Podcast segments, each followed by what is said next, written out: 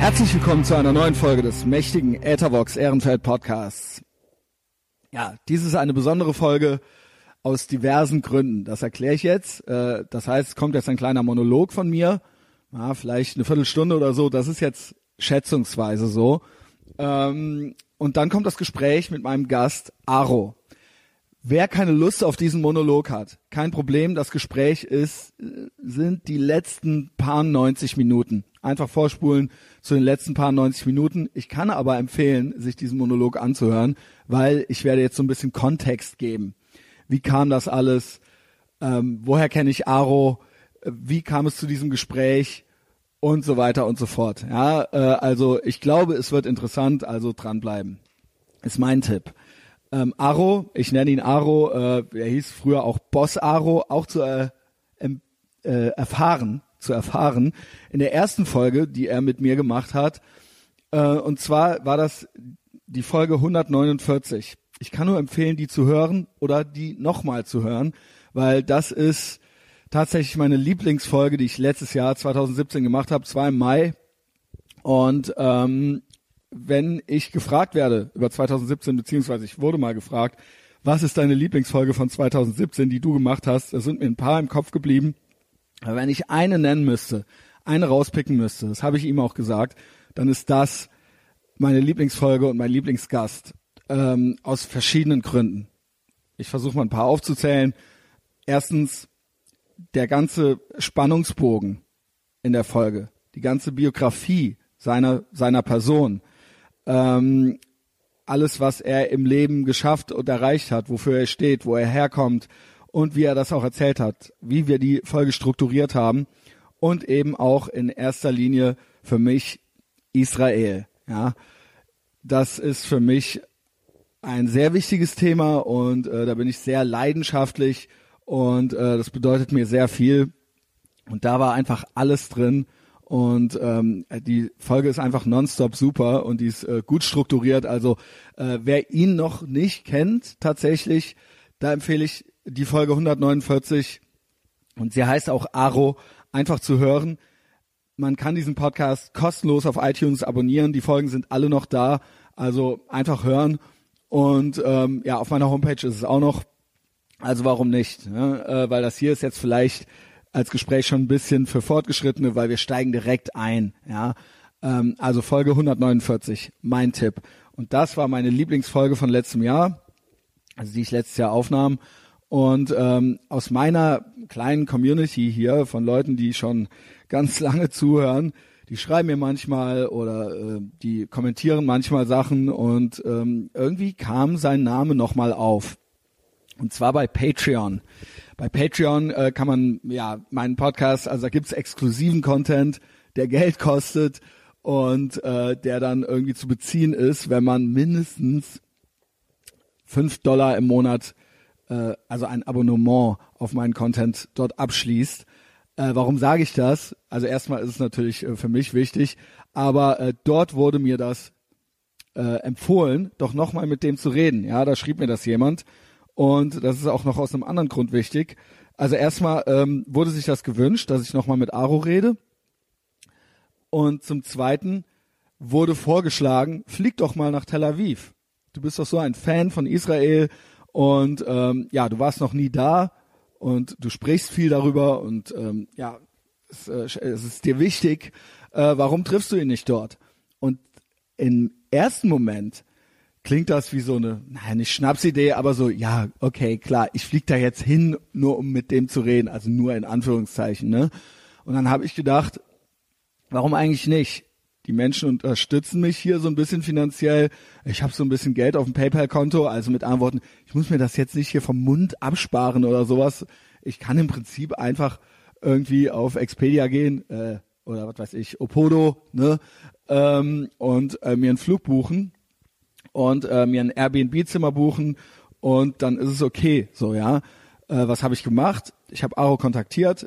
Äh, wir sind ja bei WhatsApp miteinander verbunden seit dem letzten Podcast und er versprach mir auch im letzten Podcast, also ne, ich hätte ihm da jetzt nicht die Pistole auf die Brust gesetzt, aber äh, er meinte, ey, wenn du mal hier bist, melde dich, wir treffen uns. Ne? Und äh, ich wollte ihn natürlich jetzt nicht in Verlegenheit bringen, hätte der keine Zeit oder keine Lust gehabt, wäre das vollkommen cool für mich gewesen, äh, nur weil ich da jetzt antanze. Das ist ein sehr beschäftigter Mann, der arbeitet sehr viel, der hat eine Familie und er wartet jetzt nicht unbedingt nur darauf, dass ich da jetzt irgendwie antanze, um da mit meinem äh, Podcast-Projekt irgendwie auf der äh, Matte zu stehen. Aber es hat geklappt, ja, und er hat es getan. Also er hat sein Versprechen gehalten. Also das ist jetzt hier schon mal so Spoiler Alert. Äh, ist ja irgendwie auch klar, wenn ihr die Folge hier hört. Ähm, bei Patreon übrigens, ja, das war der Vorschlag da. Und wen das noch mehr interessiert, in dieser Folge wird es wenig, ein bisschen weniger um Tel Aviv gehen. Ähm, die ganze Reise habe ich dokumentiert auf Patreon. Äh, da gibt's einen drei Stunden Bericht über Tel Aviv und Israel und äh, ist natürlich auch übrigens, ja, kleine Warnung, äh, ist hochsubjektiv. Was ich damit sagen will, ist, äh, also ich liebe Israel und ich liebe Tel Aviv, aber es wenig jetzt, wer jetzt äh, Kultur möchte, das ist da nicht dabei. Äh, ich habe da einfach vier Tage gelebt. Ich bin jetzt letzte Woche Donnerstag angereist und bin Sonntagnacht wieder zurückgereist. Das heißt, ich war vier Tage da und ich war nur in Tel Aviv. Ich habe es nicht geschafft, mir Jerusalem und Bethlehem anzugucken. Äh, das wäre für mich so ein bisschen mit der Brechstange gewesen. Äh, was habe ich gemacht? Ich habe die ganze Stadt erkundet.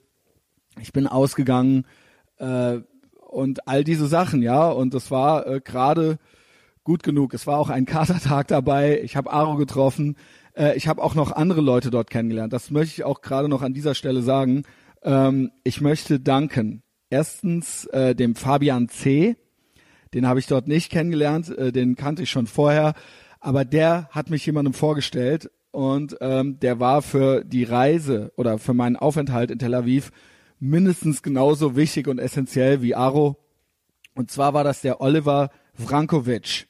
Ja, Oliver Vrankovic kann ich nur empfehlen. Also er lebt in äh, Tel Aviv seit zehn Jahren und äh, der macht da auch sehr viel. Äh, ich will da gar nicht so ins Detail gehen, was er da alles macht. Ich kann nur empfehlen, diesen Menschen bei Facebook zu abonnieren. Ja, der hat eine, äh, ein eigenes Facebook-Profil und der schreibt da auch viel und der macht Vorträge und und und und der ist wirklich ähm, Israel und Tel Aviv Experte und äh, ja, wir wurden miteinander connected irgendwie und wir haben es dann da geschafft. Ich habe es geschafft, ihn am ersten Abend am Donnerstag schon in Tel Aviv zu treffen. Der hat mich an der Hand genommen und er hat mit mir äh, den ganzen Abend in Tel Aviv verbracht und er hat mir wirklich alles gezeigt und wir waren trinken und wir haben gequatscht und viele Sachen, die ich später im Gespräch auch zu Aro sage, äh, die hatte ich mit ihm vorher auch schon mal kurz besprochen. Ja, also ich möchte hier ihm auch die Props geben. Ähm, äh, zum Beispiel, äh, wenn es dann, nur ein kleines Beispiel, wenn es dann um den Antisemitismus-Experten jetzt von der Regierung geht, äh, da schlug er äh, irgendwie Henrik M. Broder vor und das habe ich dann, glaube ich, auch im Gespräch mit Aro getan. Also ich möchte hier kein, keine Inhalte von ihm klauen und ich möchte ihm auch die Props geben. Das ist ein toller Typ und ich bin froh, dass ich den kennengelernt habe und dass der sich so um mich gekümmert hat. Also Oliver Frankovic. Ähm, ja, was noch? Mit anderen Worten, ja, ich habe da äh, eine super Zeit verbracht. Ähm, es war hervorragend. Es war viel zu kurz, vier Tage, und es war im Januar. Aro meinte auch danach, wir haben ja auch davor und danach noch ein bisschen gequatscht, so, ey, du musst hier im Sommer wiederkommen. Auf jeden Fall, du musst, in, ich will, dass du ins Meer gehst. Und das will ich natürlich auch. Also es muss eines Tages sein. Äh, und äh, ich werde auch nicht nur noch einmal wiederkommen. Äh, ich habe es ja schon öfter gesagt.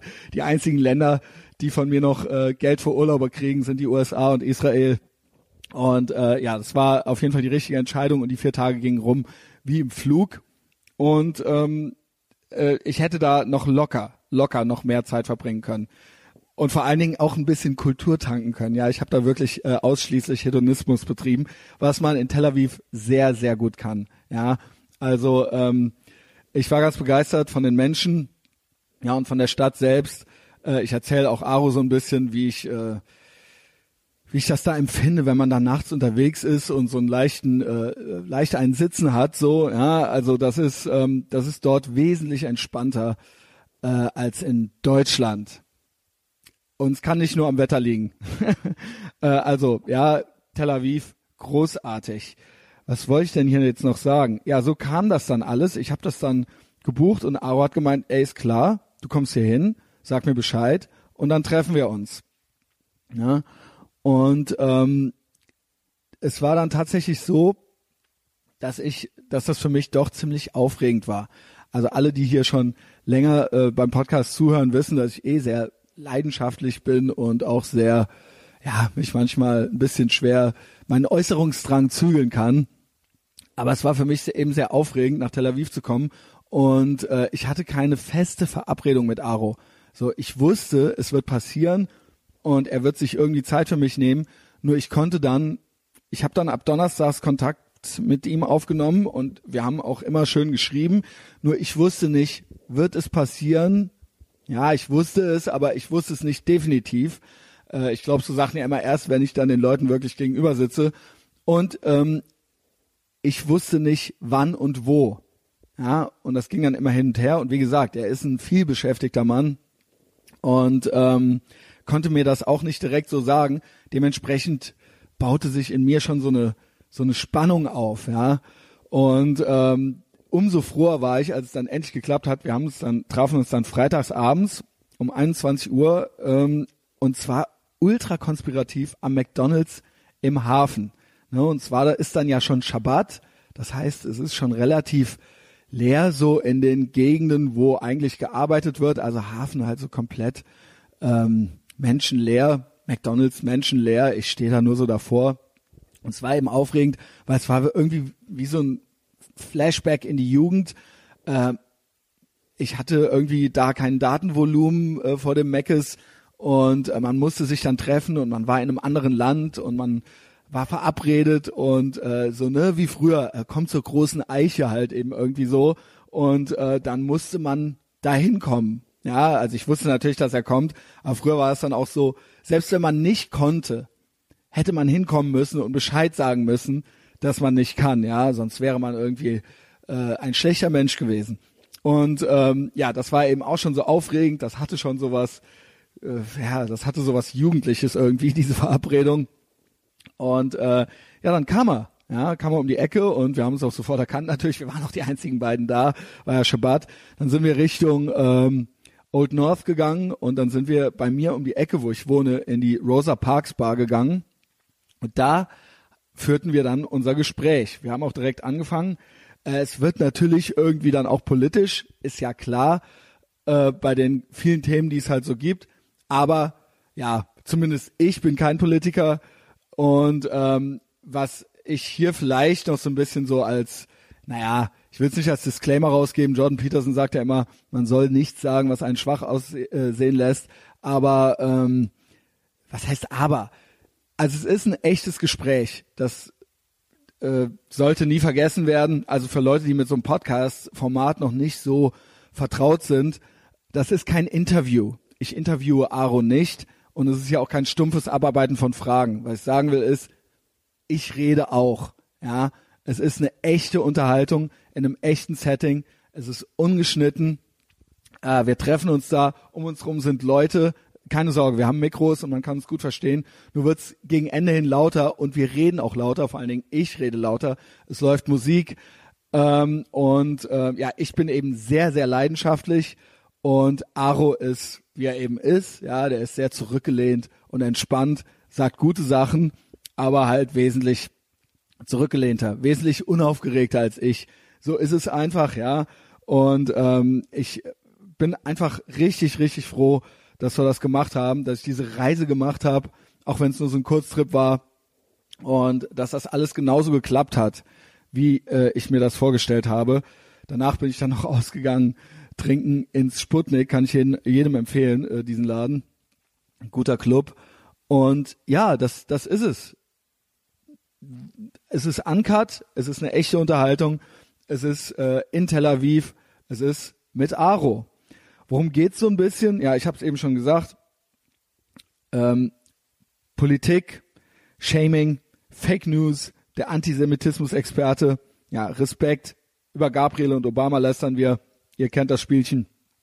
Ähm, was mir wichtig ist, ich nenne diese Folge Dog Whistle Politics. Ich glaube, dieser Begriff kommt eigentlich in unserem Gespräch gar nicht vor, aber wir reden über dieses Phänomen. Und zwar ist es äh, so, dass Menschen ganz oft Codes verwenden und eigentlich was ganz anderes meinen. aber jeder weiß, was gemeint ist, ja. Und sie können sich dann schön ausreden. Äh, Im Falle von Israel und USA passiert das in letzter Zeit ganz, ganz oft. Und zwar, dass ähm, ständig äh, zum Beispiel Israel kritisiert wird oder auf äh, Juden rumgehackt wird. Und dann wird das unter dem Vorwand des ähm, äh, Antizionismus getan. Ja, das ist dann der politisch korrekte, vermeintlich politisch korrekte Vorwand, um äh, ständig auf diesem Land rumhacken zu dürfen. Und ich sehe ein anderes Phänomen in letzter Zeit. Ich sehe das bei Trump genauso. Äh, es wird quasi Anti-Trumpismus verwendet, um ähm, endlich eine Rechtfertigung zu haben, eine politisch korrekte Rechtfertigung auf den USA rumzuhacken. Und äh, es nervt mich beides. Ja, das heißt nicht, dass man nicht grundsätzlich beide Länder auch kritisieren darf. Das sagt Aro auch in der letzten Folge. Aber es gibt ganz, ganz viele Menschen, die da einen Fetisch entwickeln und von denen man nie, nie, nie etwas anderes über irgendwelche anderen Unrechtsstaaten auf der Welt hört. Und äh, da gibt's, weiß Gott, genügend äh, Länder, äh, die man neben der größten Demokratie der Welt und neben diesem äh, kleinen Land, was äh, kleiner als Hessen ist und was die einzige funktionierende Demokratie im Nahen Osten ist. Äh, da gibt es einige andere Länder und Dinge, die man kritisieren könnte und äh, das hört man von diesen Menschen nie. Ja, äh, es ist immer nur, ich höre immer nur, äh, ja, der Antizionismus und Trump und das ist für mich, das sind für mich Dog Whistle Politics. Ja, und da bin ich mir, glaube ich, ich will es ihm nicht in den Mund legen, ich glaube, es kommt auch raus in unserem Gespräch, sind wir uns einig, der Aro und ich. So, jetzt bin ich hier schon äh, 16 Minuten dran. Ja, folgt Oliver Frankovic, äh, hört euch dieses echte Gespräch jetzt an und ähm, fliegt alle nach Tel Aviv, nach Israel. Guckt's euch an, ja. Und das Gespräch kommt dann jetzt. Wow. Hallo Aro. Hallo.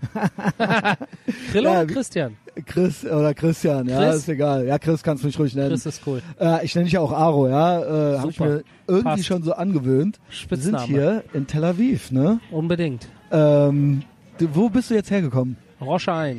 Äh, Wo ist das? In der Nähe von Tel Aviv. 20 Minuten. Mit dem Auto. Ja. Ne? Äh, ich habe nämlich hier auch gelernt, seit ich hier bin, hier geht alles so ineinander über. Metropolregion, manchmal, also Tel Aviv hat so 400.000 Einwohner ungefähr, ne? Bis Tel Aviv hat 200, glaube ich. Und dann alles, was drumherum liegt, die Region, die nennt sich Dan-Region, ist dann, glaube ich, 300 insgesamt. Okay.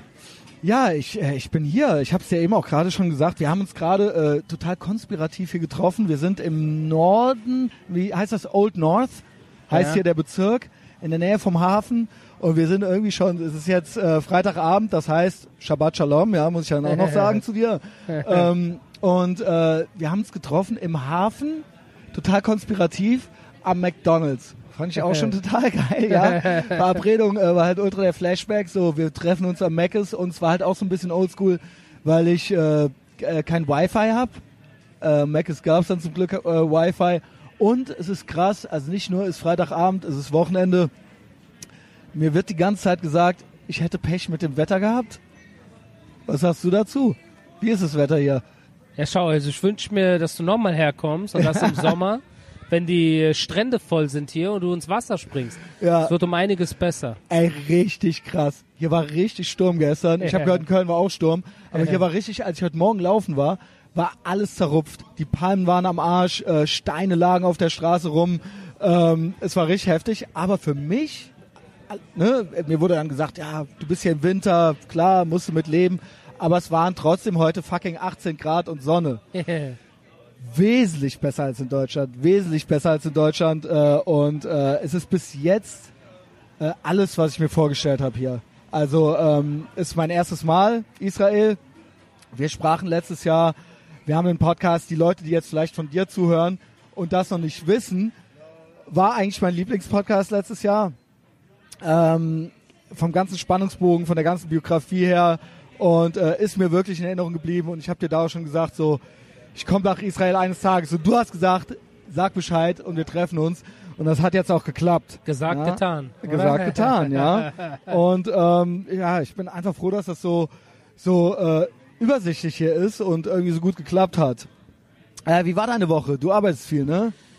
Hatte eine stressige Woche. Was heißt das? äh, Stressige Woche. Dankeschön, Gold Star. Thank you. Ja, das Ja, Bier ich habe mein Bier schon. Bier ist eingetroffen. Aro hat seinen Drink noch nicht. Aro trinkt. Was hast du gesagt? Trinkst gerne, was die. Mädchen mögen. Ja, ne? so Mädchen, äh, Mädchenalkohol. ja, schön süß. Prost. Danke. Also stressige Woche bei mir heißt, dass ich äh, ich, ich habe ja eigentlich äh, so wie die meisten, die irgendwie verheiratet sind und Kinder haben, Mhm. sowohl Stress zu Hause mit Frau und Kindern, wo man halt jeden Tag irgendwie drumherum ist. Natürlich. Zwei Äh, Kids hast du, ne? Zwei Kids, äh, muss man sich halt drum sorgen natürlich dann auch.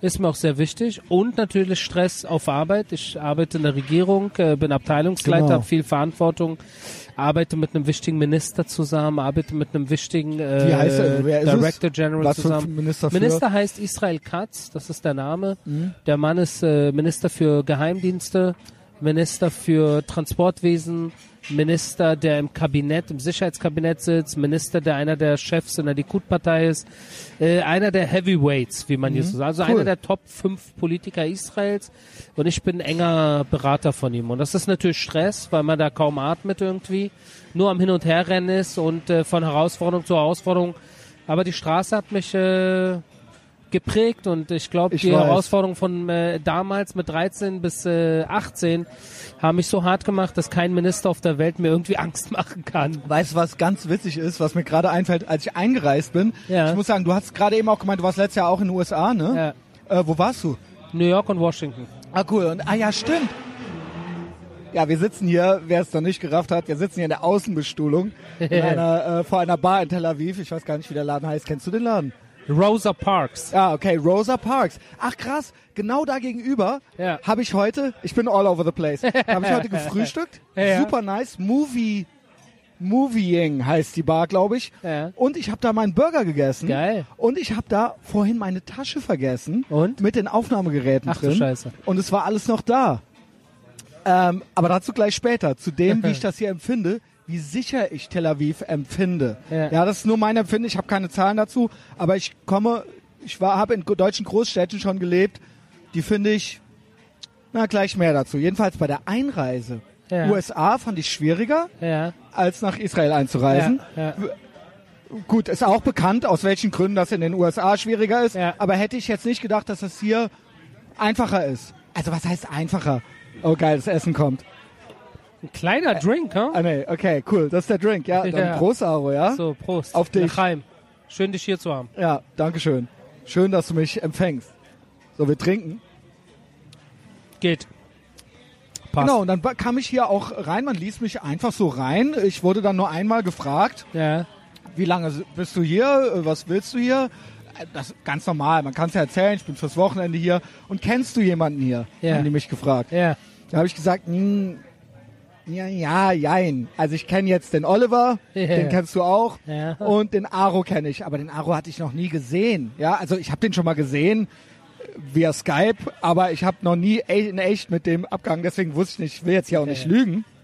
Meinte die denn, wen kennst du denn? Dann meinte ich so, den Major der Reser oder äh, im, in, im Ruhestand, Arie Charus Schalika. Und die dann so, okay, wer ist das? Dann habe ich gesagt, wer du bist und was du machst und woher ich dich kenne. Und dann fing sie an, es war jetzt, ist jetzt auch nichts so Besonderes, aber sie fing an zu grinsen und zu nicht zu grinsen, sondern zu lächeln. Ja. Und dann hat sie mich reingewunken. Ja? Passt. Props. sie hat mir geglaubt Ja, jedenfalls. ja, ja, ja, klar. Passt. Und wer denkt sich sowas aus, ja? Und äh, ja, ich habe gesagt, was du machst, so ein bisschen. Und ich glaube, es war so ein bisschen auch das, was du gerade gesagt hast. So richtig kann ich mir das nie merken. Ja, und so, so war das. USA. Du warst auch dienstlich da, ne? ja. Wie war's? Aufregend. Aufregend. Äh, Wo, wo, was war der genaue Anlass? Weil ich, ich folge dir natürlich bei Facebook Ja. und da sah ich das Foto. Ja. Aro in Washington, ja? Aro in Washington und Aro im, äh, im Weißen Haus und Aro äh, Geil. und Aro lässt sich dort auch fotografieren natürlich, weil das eine Sache fürs Leben ist, weil wer hätte gedacht damals, dass ich kleiner Straßenkacker irgendwann an einem Weißen Haus chille im Anzug. Es war schon hart, das war schon, das war strange, das war fast so str strange, wie ich vor fünf Jahren ungefähr nach Berlin kam mit dem Chef der israelischen Armee. Als Sprecher der israelischen Armee hat er mich mitgenommen und ich kam an in Berlin damals vor fünf Jahren äh, mit dem Chef der israelischen Armee, also dem General Benny Gantz. Und wir kamen äh, Hammer. Tegel raus und äh, wurden von der deutschen Polizei empfangen äh, auf Motorrädern und sind äh, in so einer Kolonne Oh, durch Gänsehaut, Berlin oder? gefahren. Die Berlin auch Straßen- deine alter Hood im Du Prinzip. kommst ja? zurück in deine Hut und die deutsche Polizei äh, äh, fährt um dich herum. Die scheiß Bullen, ja. Ja, unglaublich. Dich und den äh, Generalstabschef der israelischen Armee. Und das war ungefähr das Gefühl, wo ich jetzt in New York und äh, Washington war, insbesondere Washington natürlich, dass das schon ein hartes Ding ist. Ich habe meinen Minister begleitet diesmal, nicht Mhm. den Generalstabschef wie damals, sondern diesmal den Minister. Hammer, Hammer. Ich, ich, ich, ich bin stolz auf dich, ja, und auf mich, dass ich hier mit dir sitze. ähm, irgendwelche, nehme ich an, auch hohen Tiere von den Amis auch getroffen, ja. Ja, sicher. Ähm, Arbeitsgespräche halt, Arbeitsgespräche um äh, Trump-Regierung, ne? Trump-Regierung. Klar. Ja, ja. klar. Ich, bei mir brauchst du nicht so zu gucken, ich mag ihn. Ja, ich weiß, dass es auch Sachen gibt, die man an ihm kritisieren kann, aber es gibt viele Sachen, die mir gut gefallen, ja. Und das darf man ja fast nicht sagen. Aber ich finde, da ist auch teilweise eine irrationale Hysterie so ein bisschen. Äh, Gerade das letzte, das letzte große Ding, was uns vielleicht oder ein Thema von uns ist, war ja das Jerusalem-Ding. Ja. Ja, wo dann auch ähm, ein, ein Kreischen und ein Ja, das wurde Aufjaulen. dumm Ja, Wie hast schau, du das also so erstmal, äh, dass Trump, äh, dass Trump jemand ist, der, äh, ich sag jetzt mal, über den man diskutieren kann und sich streiten kann, ist normal. Kann man über Hillary auch. Kann man über Hillary genauso und über dich und mich nehme ich Genau. an auch, weißt du, aber er ist schon ein bisschen strange, ne? Der, Klar, der Army-Präsident, der ist schon ein bisschen anders, als man es gewohnt ist. Aber ich, ich, ich, ich bin gut unterhalten. ich ja. finde erstmal, er- wir sind gut unterhalten, er ist schon, ist ein lustiger Hampelmann, sage ich jetzt mal auch irgendwo. ja, genau. Aber was, Ja, äh, das thank auch, you. äh, aber was ganz, äh, was ganz interessant ist, dass er eine ganz andere An Angehensweise hat. Mhm. Und diese Angehensweise gefällt äh, den meisten auf der Welt nicht.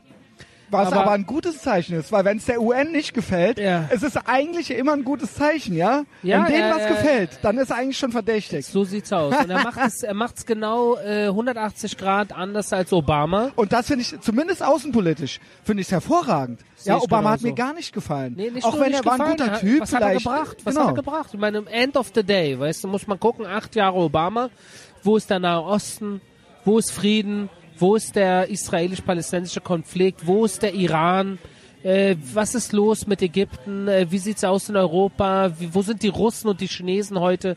Und man kann äh, sagen, dass fast jeder Bereich sich verschlechtert hat. Fast jeder Bereich außenpolitisch. Und das dank Obama. Obama natürlich acht Jahre ist eine lange Zeit, weißt Ja. du? Wenn, wenn einer eine Kadenz von vier Jahren Und hat, man kann man hat sagen, ihn ja auch mehr oder weniger, jetzt vielleicht nicht innenpolitisch, aber außenpolitisch hat man ihn ja machen lassen. Hat er durfte ja, lassen. naja, er durfte es ja mal so probieren. Ja, vom Iran-Deal bis äh, äh, im Prinzip alles, ja. Ähm, äh, klar, innenpolitisch wurden manche Sachen blockiert, aber darum geht's jetzt nicht. Ja, außenpolitisch hat er ja seinen Kurs, seinen Schmusekurs im Prinzip gefahren und wir sehen ja, wohin das geführt hat, nämlich ja nirgends hin, ja. Schau, Obama ist jemand, den man als Mensch einfach nur leiden kann. Ne? Schau, der, geht, eben der, nicht, ist, ja. der ist in lustige Talkshows gegangen und hat dort ein, äh, hat sich lustig gegeben, hat Basketball äh, gespielt, äh, hat Witze gerissen, äh, war wirklich ein sympathisch, ist ein sympathischer Mann. Aber als Superpower, als Land, was wirklich äh, als Staat, was die Welt irgendwo auch anführt in dem Sinne. Ja, wir oh, sprechen Deutsch. Hallo. Äh, weil ich einen Podcast mache und das ist ein berühmter Mensch hier, mit dem, wir, mit dem ich spreche, ja. Ja. Du? Echt? Ach du Scheiße. Er, er kommt aus Berlin. Ursprünglich. Echt? Ja, dann, Hallo Berlin. du musst ja auch hier reinsprechen. Der Punkt ist, die Leute hören dich nicht. Das ist natürlich jetzt great Podcasting. Hier steht eine Dame neben uns, die hat uns Deutsch reden gehört, ja. Ähm, ja. ziemlich nette auch. Ja, ziemlich nett. Ja. Bleibst du noch was? Bleibst du noch ein bisschen? Okay. Ja, bis, bis Gerne. später. Mit wem bist du hier? Alle deutschsprachig? Wow, Gut, gute Mischung. geil, Ja. cool. Kommt dazu. Okay, bis, Bis später. später.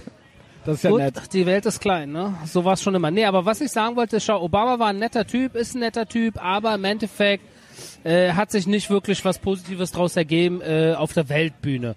Jetzt kommt Trump dahergelaufen und jetzt müssen wir mal abwarten. Und den mag keiner. Den Und mögen Obama alle nicht. mochte jeder. Genau. Und Genau. das kann genau jetzt der Punkt sein, dass sich eventuell Dinge in eine bestimmte, vielleicht bessere Richtung entwickeln. Und es scheint ihm es scheint, ich glaube zwar auf der anderen Seite auch wieder nicht, er möchte gemocht werden, aber er scheißt irgendwie trotzdem drauf. Also am liebsten wäre es ihm natürlich, wenn es alle geil fänden. Das glaube ich schon. Aber ähm, er möchte sich nicht verbiegen. Er macht das, wie er das findet. Und das ist die Holzhammer-Methode. Und es ist auch nicht vielleicht vordergründig nicht diplomatisch oder so, aber ich habe manchmal den Eindruck, ich bin ja selber auch kein Politiker, du bist das ja noch viel eher, Ja. aber das gibt viele Länder oder viele Regime, die brauchen das. Die brauchen diese Sprache. Und ich sag dir was, ich bin selber, ich habe an der Tür gearbeitet. Das eine ist Mikro, das andere ist Makro. Und ich sage dir, ein gewisses Klientel, sage ich mal, ohne jetzt, ah, man muss ja immer aufpassen, ich meine das nicht äh, rassistisch, aber es gibt eine gewisse, äh, eine gewisse Kultur, wenn du mit denen zu viel redest und versuchst dich mit denen anzufreunden und denen sagst so, ey, pass mal auf, komm, musst du verstehen und so weiter, die sehen das als Schwäche. Schwäche. Hast ich schwöre es recht. dir, ich schwöre, das versteht keiner von meinen äh, links linken Freunden, der nicht schon mal in so einer Situation oder der nicht auf der Straße gewisse Erfahrungen gemacht hat. Sie respektieren das nicht, weil sie sehen, sie interpretieren das, du hast Angst. Genau. Und wenn du zu viel laberst, dann kriegst du eine rein, weil das heißt ist dir eigentlich, schon der hat passiert Angst. damals? Ist dir passiert? Ja, äh, also an der Tür, es ging dann immer noch, es kam zu Handgemengen oder so, weil ich gemerkt habe, das bringt ja alles nichts. Es ist im Prinzip ein Zeichen von Schwäche. Du musst eigentlich direkt direkt sagen und auch direkt ein Ultimatum im Prinzip stellen, ja? Und du musst auch bereit sein, Ja. es zu durchzuführen. Ja, auf jeden Fall. Weil wenn du es nicht bist, dann merken die Leute das, ja. Und das ist, klingt vielleicht ein bisschen billig und ja, so kannst du das doch nicht übertragen oder so. Ja. Aber es ist, es ist, und sie respektieren dich eher, wenn du denen in die Augen guckst und sagst, pass auf, Junge, so und so läuft's. Wir können das so machen oder so machen und jetzt, was willst du? The choice so. is yours. Und ich das auch respektieren sie eher, auch früher. wenn sie dich eigentlich hassen. Aber sie, sie haben eher Respekt davor, wenn du dich gerade machst. Ich stand auch mal an der Tür früher. Okay, wo? Sowohl in Berlin, Mhm. auf äh, Privatpartys sehr viel, als auch in Israel damals, als ich angewandert bin. Ja. Also ich habe diese Türsteherei-Geschichte auch gemacht damals. Ja. Hast du vollkommen recht. Also jedes Wort wirklich 100 Ja, es Prozent. ist, du so. bist schwach. Du bist schwach. Es ist schwer, äh, sich in bestimmte Situationen reinzuversetzen, wenn du es selber nie nicht, gemacht genau, hast. Genau. Genau. Das ist, das versteht, das ist schwer zu verstehen, weil die Leute meinen es natürlich gut. Genau. Sie denken, sie tun das Richtige und so kannst du doch nicht. Aber den, du musst klar machen, dass du bereit bist im Prinzip. Ja, Genau. und dann können wir reden so. Aber die müssen dir das glauben. Ja, dass du Richtig. krass bist im Prinzip. ja. Sonst sind sie krass. Ja. Und dann, ja, dann warst du zu nett zu lange. Ja. Genau, und das ist, genau. das ist, das ist, klingt banal oder billig oder, aber es ist so. Was ist du so sagst, einfach. ist auch auf der Weltbühne, ist genau so. Es gibt bestimmte äh, Situationen, wo Dialog richtig ist. Ja. Ob mit Ländern oder mit äh, Völkern oder mit Religion oder was auch immer. Und es gibt bestimmte Situationen, wo einfach Dialog kontraproduktiv ist. ja. Äh, mit dem islamischen Staat ist Dialog kontraproduktiv. Ja. Mit dem Ayatollah-Regime im Iran ist Dialog kontraproduktiv. Richtig. Mit den Muslimbrüdern in Ägypten oder meinetwegen in, in Katar oder selbst in der Türkei ist Dialog kontraproduktiv. Absolut. Und das muss man verstehen, weil äh, nicht jeder Mensch und nicht jede, jede Situation ist Copy-Paste zu machen. genau. Es kann sein, dass Trump jetzt uns in eine neue, bessere Zukunft verleitet. Das klingt jetzt ein bisschen, ja, ich denke, die meisten, Ich die weiß, zuhören, werden sagen, ja, die werden sagen, ah, der träumt und da, da, da, aber was, was bleibt uns übrig, weißt Nein, du? wir Mein- brauchen eine starke USA und auch ein starkes Israel. Wir, die Leute, die Leute, diese, Äh. Länder, diese Regime und auch die UN, die müssen wissen, dass ihr keine Angst habt und dass ihr mit, mit, damit zu rechnen ist, dass was passiert, wenn die Scheiße bauen. Das Ist müssen sie so. wissen. Und wenn sie das nicht wissen, wie bei einem Obama, dann machen sie, was sie wollen. Ja, Ja, und das ist, das ist nicht gut. Das Sehe ist für die ganze so. Welt nicht gut. Das ist Sehe nicht ich nur für so. USA und Israel. Das ist auch für uns in Europa. In Deutschland ist das schlecht. Ja, ist genau so. das ist für alle schlecht. Schau, in Europa hat sich ja auch jetzt ziemlich viel gewandelt jetzt, ne? Wenn du guckst, heute 2018, Deutschland, Europa im Vergleich zu 1990. Und wenn man noch weiter zurückguckt, ist Deutschland heute in einer ganz anderen Situation. Die ganze Flüchtlingsgeschichte, die natürlich diese diese diese Islam-Sache, islamischer Staat und äh, und äh, Oder Hassprediger und, und, und DITIB ne, nicht, nur, Moscheen, nicht nur IS, sondern auch Türken. Ja. Salafisten, Anschlag Breitscheidplatz plötzlich, so eine Geschichten, die halt jetzt vermehrt die letzten zwei, drei Jahre passiert sind. Äh, AfD, was gekommen ist nach Pegida und Reichsbürgern und was auch immer alles unterwegs ist. identitäre äh, Es Bewegung, ne? Hat sich viel getan, ne? Und da ist Deutschland 2018 nicht Deutschland 1990. Und äh, Deutschland muss halt äh, wirklich auch demokratisch, westlich, frei bleiben, weil auch Israel gerne Deutschland äh, im selben Camp hätte. Wie, jetzt mal ehrlich, unter uns. Ja. Ich habe ja jetzt hier jemanden sitzen, ja der drin zu. ist. Naja, ein paar tausend hören zu und ähm, ja, ich denke, die äh, interessiert das auch. Ne? Wie guckt ihr hier auf Deutschland? Jetzt mal ehrlich. Jetzt mal echt ehrlich, weil wenn ich, ich sag dir auch warum, oder, oder du weißt wahrscheinlich warum. Wenn ich so ein Gabriel sehe und höre, ja, äh, das ist mir so peinlich als Deutschem, ähm, äh, ich, das ist eigentlich fast sogar schon schwer zu erklären. Ich kann nur sagen, das weißt du, so sind nicht alle Deutschen, ja. Und ähm, ihr habt viele Freunde bei uns, ja, und Ja. auch viele meine Freunde äh, äh, sind Freunde Israels. Und wir sehen das und wir gucken uns das an und wir können es eigentlich nicht glauben. Aber, aber selbst auch, auch, auch Merkel, diese ganze GroKo-Regierung, dieses ganze, ja, wir distanzieren uns von diesem Jerusalem-Move und so weiter. Selbst diese im Prinzip Kleinigkeiten schon, bis hin zu einem Gabriel, der sagt, Abbas ist mein Freund. Ja, was denkt ihr, wenn ihr zu uns guckt? Mögt ihr also, uns noch? Ist schwer, ist schwer zu sagen, wir, ne? Weil Aber du jeder- weißt, was ich meine. Wir ich weiß genau, was du jetzt. meinst. Deswegen sage ich, es gibt in Israel halt verschiedene Meinungen zu Deutschland und zum Deutschen. Allgemein ist die Meinung über die heutigen Deutschen halt besser, als es mal war, natürlich. Wirklich? Ne? Ja. Also, nein, nicht, ich meine jetzt vor, besser als vor zehn Jahren? Ja, ja, schon, schon. Tatsächlich? Schon, ja, schon. Äh, Und das, du, du musst jetzt mal Gabriel und allgemein deutsche Außenpolitik kurz zur Seite stellen und gucken, wie Israel und Deutschland als zwei Länder und zwei Völker in dem Sinne mit unserer Geschichte vor 70 Jahren, ne, insbesondere, die halt wirklich der Tiefpunkt war, wie wir es geschafft haben, trotzdem angefangen mit Konrad Adenauer und äh, Ben Gurion und bis in die heutige Zeit wieder Freunde zu werden und Vertrauen aufzubauen. Das Problem ist, dass sage ich mal, nach dem Holocaust die ersten 20, 30, 40 Jahre, ich sage jetzt mal ganz einfach ausgedrückt, die Deutschen den Juden hinterhergerannt sind, damit die Juden den Deutschen vergeben. Irgendwas hat sich gewandelt die letzten 20 Jahre, dass die Deutschen äh, nicht mehr den Juden hinterherrennen, sondern eher die Juden den Deutschen ein bisschen Wie hinterherrennen. meinst du das? Erzähl mal. Ich meine, dass das Gefühl ist, dass die Deutschen nach dem Holocaust natürlich Schuldgefühle hatten. Natürlich. Diese Schuldgefühle hat man dann teilweise mit Geld und teilweise mit Reparationszahlung und mit äh, guter positiver Außenpolitik etc. Support für Israel äh, im Laufe der Aber wo ersten ist das hin? Wo ist das, das hin? hat sich die letzten 20 Jahre ist so ein bisschen äh, hat sich geändert. Und warum hat sich das geändert? Es hat sich geändert, weil in Deutschland eine neue Generation herangewachsen ist, die sagt, wir haben mit damals nichts zu tun. Aber nichts zu tun. Gabriel? Ja, hör zu, wir haben damit nichts zu tun. Und nicht nur das, sondern was damals passiert ist, äh, dass äh, wir fühlen uns verpflichtet deshalb, und das ist natürlich eine strange Logik, aber deshalb äh, zu gucken, dass es den Palästinensern gut geht. Das Ne? Aber es interessiert denselben Typen, der das sagt, natürlich nicht, wie es den Kurden geht oder den Tibetanern ja. oder wie es irgendwelchen Schwarzafrikanern geht, aber der Palästinenser, kein anderer Dieser Araber Fi- juckt ihn. Ja, ja. Es ist der Palästinenser. Das ist schon, da, da ist oft wirklich irgendetwas sitzt da ganz, ganz tief. Äh, man kann Es jetzt ist ein Minderwertigkeitskomplex, weil ich glaube immer, dass ähm, Palästina und Israel sind nur so Projektionsflächen. Ja?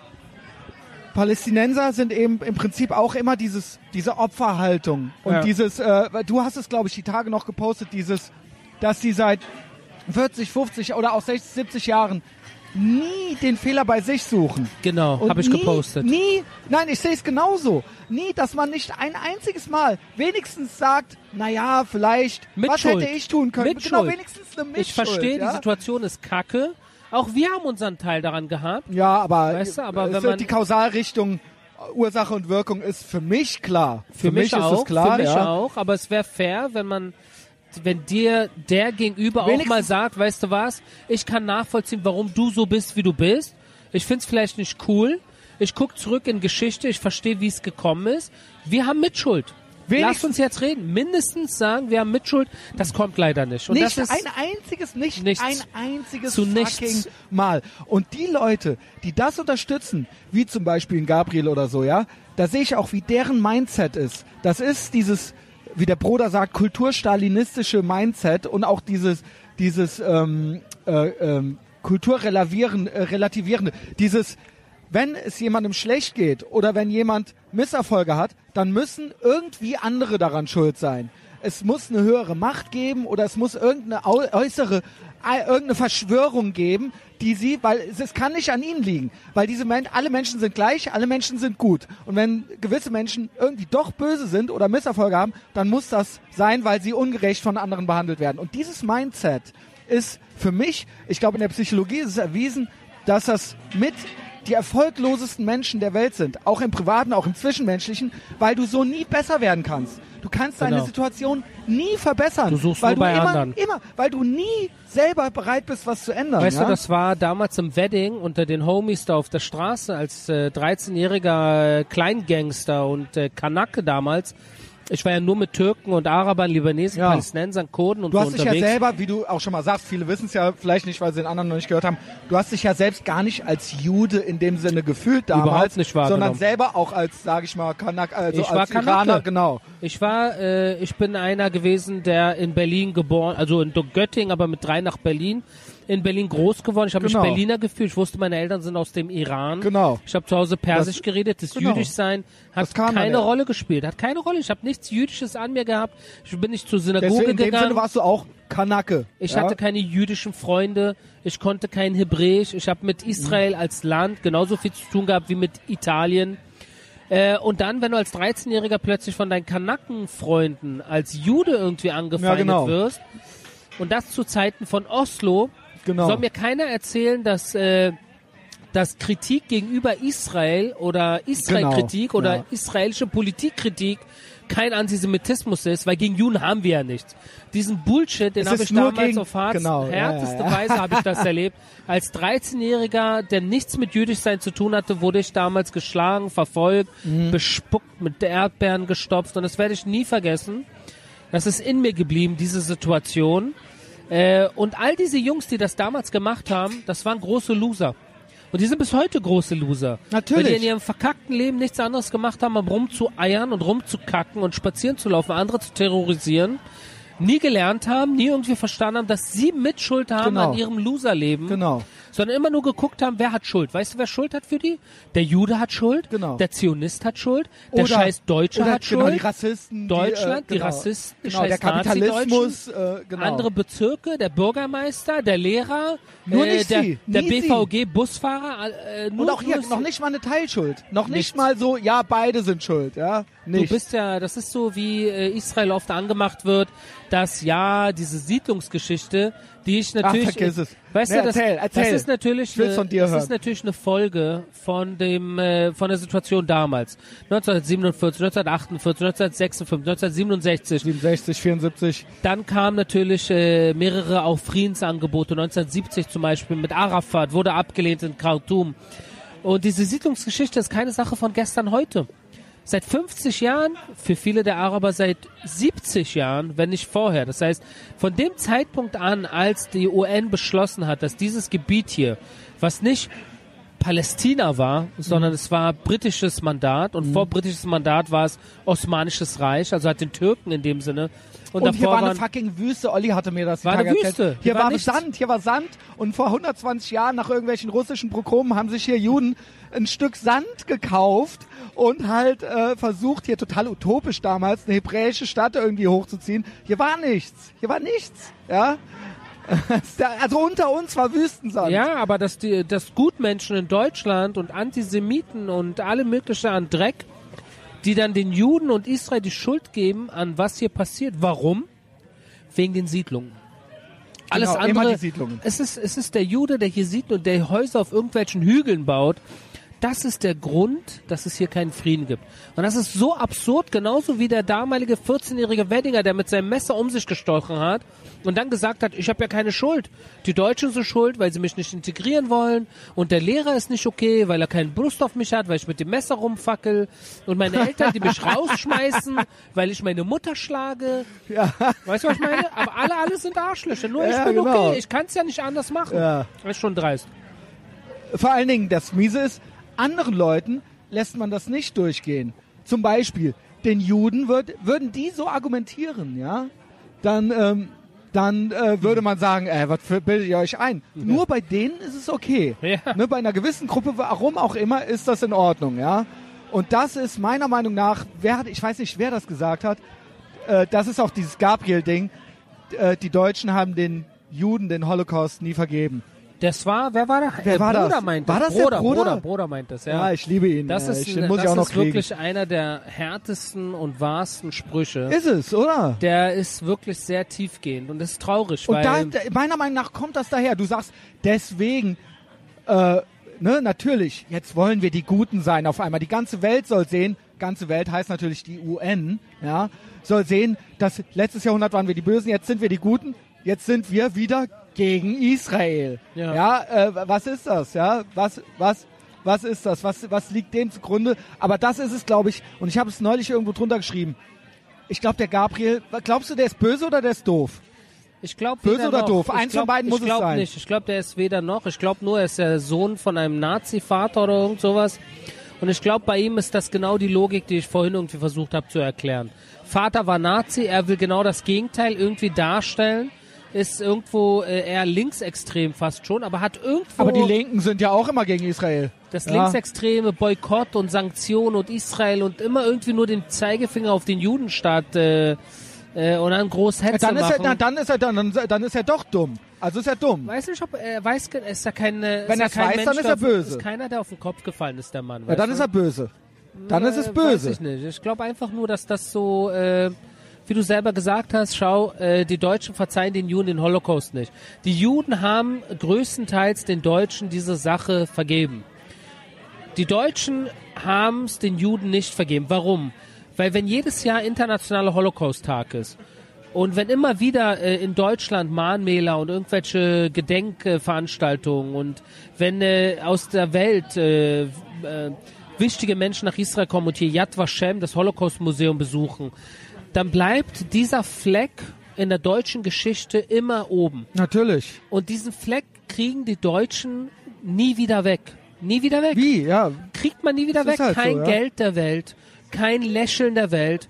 Wird das je wieder weg? Und deshalb sind, ist dieser Spruch so sensationell, dass die Deutschen einfach den Juden Der ist der Hammer, diese. Sache nicht so verzeihen können, weil Ja. es ist nicht wegzukriegen. Ja. Man kann es nicht Sie wegradieren, haben auch den wenn man Juden den würde. Holocaust nie verziehen. Ja. Hammer. Ähm, was ich in dem Zusammenhang aber auch sehe, ist, ich selbst kann nie vergessen, dass ich Deutscher bin. Ich, wir zwei sitzen hier. Nein, wir reden. Ich bin jetzt nicht. Aber ich bin in Israel. Das ist erstens mal halte ich Israel und auch Tel Aviv und jetzt bin ich endlich auch mal hier. Es ist ein Wunder. Das ist ein Wunder hier, ja. Und auch wie die Menschen alle miteinander sind und, und wie, ich schwöre, wie cool und entspannt es hier ist. Ich weiß, das ist so abgedroschen, man hat es auch schon tausendmal gehört, aber kommt alle hier hin so, guckt euch an, so entspannt ist es in Köln nicht auf den Ringen, so entspannt ist es in Berlin nicht, wenn du äh, am Fall. Cottbuser Tor lang gehst, auf gar keinen fucking Fall. Hier ist es verdammt entspannt und alle, ich kann, ich gehe hier durch die Straßen, ich bin heute stundenlang durch ganz Tel Aviv gelaufen, ja, alles abgelatscht. Das ist immer so ein bisschen mein Ding, egal wo ich bin, immer schön viel laufen und alles gucken. Ja. Ähm, ich kann zu keiner Sekunde vergessen, dass ich Deutscher bin. Und ähm, das ist so. Das ist einfach so. Und ähm, ich habe natürlich auch hier mit Leuten geredet, wie gesagt, mit diesem Olli. Ähm, aber auch natürlich mit Leuten, die hier leben oder von hier sind, ja. Und das ist ja auch nicht so eine heterogene Gruppe. Die kommen ja auch teilweise oder deren deren, wie sagt man, Vorfahren, äh, was ist das Ja, richtige ja. Deren, Großeltern, äh, genau, kommen von, ne, Teilweise, ja. Russland, äh, was weiß ich woher, ja. Marokko, Russland, Genau. Persien, Und die, Polen. das klingt auch so, dabei. so abgedroschen, aber für die ist das weniger ein Thema als für mich. Ja.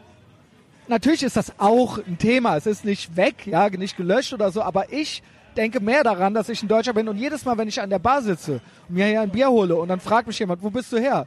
Und ich sage dann so, jetzt muss ich sagen, aus Deutschland. und dann sage ich es und ich spüre ernsthaft keine ich spüre da nichts, keine Keine Ressentiments. negative, Nein, ja, nein, ja. und, und es Leute ist sind nicht sehr gespielt. relaxed. Es ist nicht gespielt. Es ist nicht gespielt.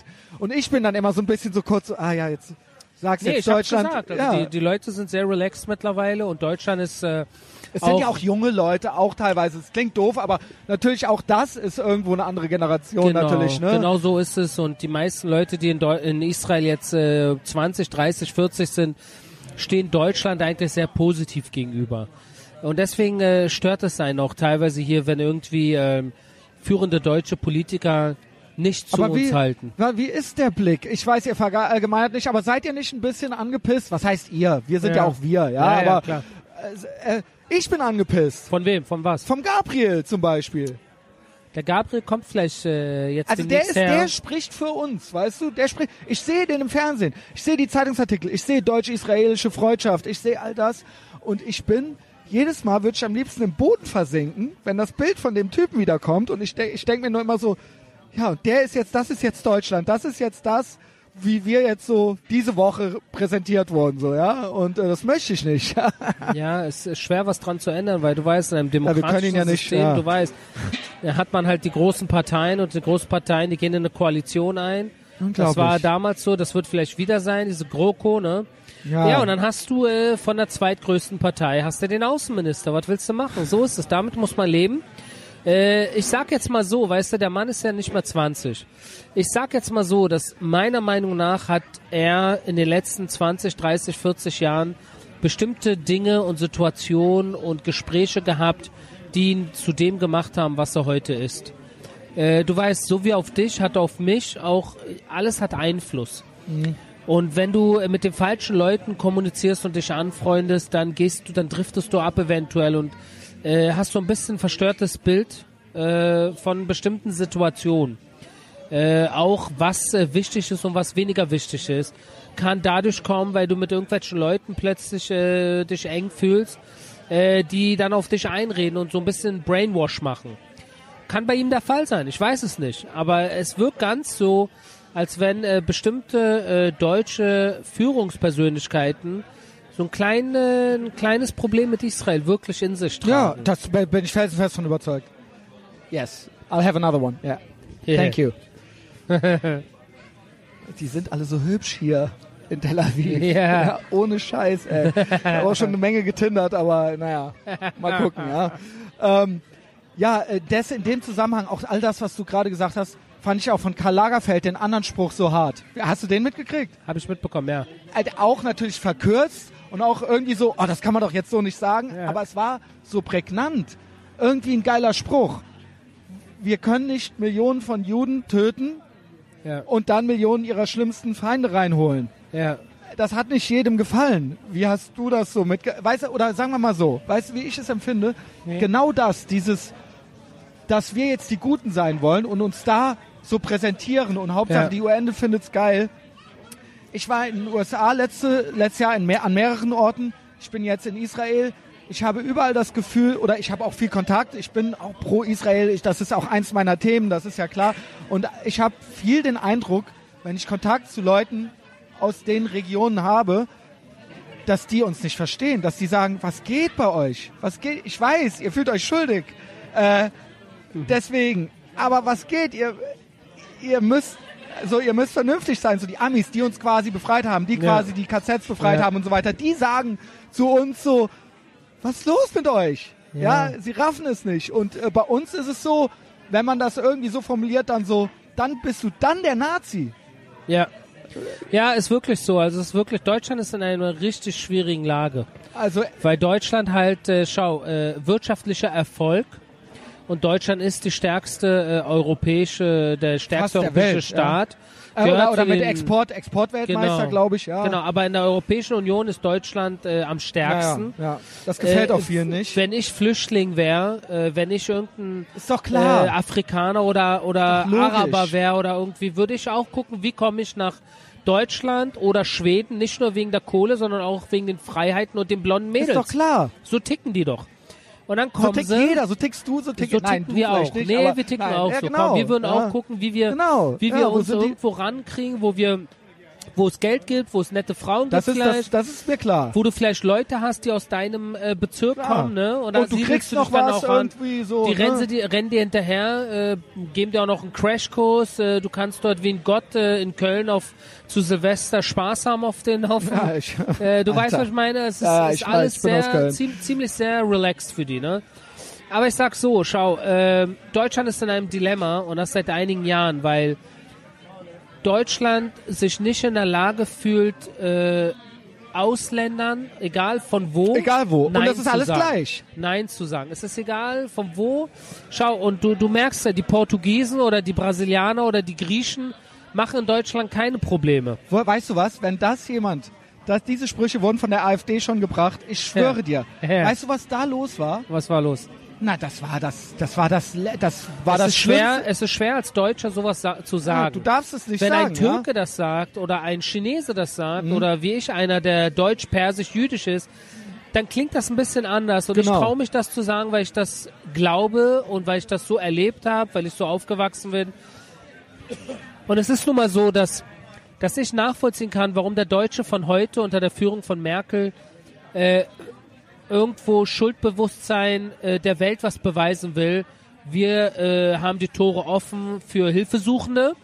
Aber andererseits kann es nicht sein, Thank dass you. du deine eigene Sicherheit gefährdest, die Sicherheit deiner Familie, deiner Freunde, deiner Leute, indem du Hunderttausende von Leuten reinlässt, die du nicht mal irgendwie, deren, Deta- deren Angaben du nicht mal hast, die irgendwo äh, unterwegs sind. Das ist das eigentlich krasse, dass du, äh, das ist das einzige Land, wo du ohne Pass reinkommen kannst auf der Welt, aber nicht mehr raus. Das heißt, viele werden dann gewalttätig und sollen dann wieder weg, aber die eigenen Länder sagen dann, wer, wer, wer ist das? Will ja keiner. Ja. Genau. Ja, es ist schwierig. Und deswegen ist Deutschland jetzt äh, 2018 in einer neuen Situation. Ähm, und eigentlich müsste Deutschland äh, sich freuen, wenn die Österreicher und die Ungarn und alle anderen Länder ein bisschen die Grenzen dicht machen. Das heißt Weil nicht, dann sind wir immer noch die Guten. genau, Ja, man äh, hat dann äh, nicht in dieses Dilemma, was, Was macht das nicht man jetzt? heuchlerisch? Ja. Es ist alles heuchlerisch. Es ist alles heuchlerisch. Wie, wie die Welt auch gegenüber Israel äh, in der UN zum Beispiel ist. Das ist alles Boah, ich hasse die heuchlerisch UN. und Ohne Scheiß. das ist heuchlerisch, das ist Doppelmoral. Äh, Menschenrechte jucken niemand wirklich. Es geht alles nur um Interessen. Es geht um Wirtschaft. Es geht um Macht. Es geht um Ja, Ideologie. und es gibt, man kann ja mal gucken, wer jetzt in der UN sitzt mittlerweile. Das sind ja ganz andere Länder mittlerweile als vor 70 Jahren, als sie gegründet wurde. Und da gab es ja mal diese gute Intention. Das sind ja alles, ja, wie Donald Trump äh, sagen würde, die Hälfte davon sind ja Shithole Countries, ja. ist nicht nur das, sondern, weißt du, wenn heute eine Resolution in die Wege geleitet wird, irgendein Antrag gestellt wird in der, in der UNESCO oder in der UN, dann sind das Länder, die das nach oben leiten, wie Venezuela oder Syrien oder Libyen. Saudi-Arabien. Irgendwelche Saudi-Arabien hat, glaube ich, die, die Frauenbeauftragte, stellt Saudi-Arabien. Die Frauen, äh, UN-Frauenbeauftragte ist aus Saudi-Arabien. Schau, hör zu, lass uns mal kurz aus dem muslimischen Raum raus, weißt du? Du gehst nach Venezuela, wo Venezuela auf der Straße... Shithole. Nicht nur das, sondern die, die bringen Leute auf der Straße Ja, um, warum? Tun, was Kommunismus, sie ja. wollen, aber in der UN können die machen, wie die wollen. Und es gibt keine Sanktionen, weißt du? Das einzige Land, was wirklich in dem Sinne sich immer irgendwie auf der Strafbank fühlt, sind wir, Israel. Äh, es ist, es ist wirklich Fakt, dass auch im Laufe der letzten Jahre der Iran äh, unter die Lupe genommen wird. Obama hat Von das der UN? von der von den Amerikanern in erster Linie, aber Aber der Iran-Deal ist doch ein äh, Witz gewesen, oder nicht? Den, Schau, den fandet ihr doch auch nicht gut, oder? da waren die Meinungen gespalten, weil einerseits sagt man, er hat zumindest ein direkte, eine direkte Konfrontation aufgehoben. Aber Moment, durften die nicht selber quasi den Termin bestimmen von Kontrollen und die Kontrolleure und so weiter? Also ich meine, der ja, Iran... schau, die Perser sind nicht auf den Kopf gefallen, das wissen Nee. wir. Ne? Ich sag immer die Perser und ich komme ja aus einem persischen äh, Haushalt und wenn man äh, sich in Deutschland die Perser Ich anguckt, habe auch gute sind, Freunde. Grüße an Yasser, ja. Genau, die sind oft, äh, das sind oft Ingenieure, das sind Ärzte, Das sind das sind ganz clevere das sind, Kerlchen, das ja. sind clevere Menschen. Äh, die Perser sind die letzten, die auf den Kopf gefallen sind, die wissen, Ja. wie sie die Welt um den Finger wickeln. Äh, Rouhani kommt und lächelt irgendwie den Gabriel an und Gabriel wird schwach. Äh, und die Amerikaner unter Der Obama Gabriel waren auch wieder. schwach. Ja. Ich sag so, schau, äh, der direkte Konflikt ist aufgehoben worden, aber aufgehoben ist nicht aufgeschoben. Das heißt, äh, diese Sunset Clause, die eigentlich sagt, in irgendwie zehn Jahren äh, muss man dann wieder reden, aber in diesen zehn Jahren Kriegt ihr äh, Geld und dürft selber Geld, im Prinzip entscheiden, wie die Kontrollen ablaufen. Und was ja. machen die mit der Kohle? ja, natürlich weiter. Hezbollah, Hamas, äh, Raketenaufbau, Drohnen, Cyber, äh, Terror im ganzen Nahen Osten. Die machen unendlich viel Aktivitäten Ja. mit diesem Geld. Äh, und das ist ein Problem. Nicht umsonst sind die Leute wieder auf die Straße gegangen jetzt vor einem Monat. Leider wieder schwächer geworden, weil wenn du Tausende von äh, jungen Menschen inhaftierst und bedrohst, äh, nimmt das so ein bisschen äh, den Wind aus den Segeln. Aber ich denke, dass die Ayatollah-Führung äh, und die Revolutionsgarden wissen, dass deren Zeit auch irgendwann mal zu Ende sein muss. Ja. Meinst du? Du bist einfach Optimist, Aro, ja. Das ist halt eben schon immer so. Wir haben ja gerade Optimismuswochen. Ich hatte den Schmalle letzte Woche, jetzt der Aro da und ich bin ja immer so, ich bin ja so der Wutbürger, so, ja. Und du bist der Gutmensch, ja. du bist der Wutbürger, ich bin der Gutbürger. Diese blö ja, Gutbürger oder Wutmensch, ja. ähm, ja, diese blöden Wörter, ne? Ähm, ja, okay, okay. Iran. Franz, hast du das mitgekriegt neulich? Ich folge ja dem Mossad auf Twitter. Aha. Folgst du dem auf Twitter? Nö. Alter, das ist der offizielle Mossad-Twitter. Es ist einer der witzigsten Accounts, die ich kenne. Bist du sicher, dass der offiziell ist? Ich habe es gegoogelt und er ist verifiziert von Twitter und es ist Official Mossad, ja? Was, was steht da so?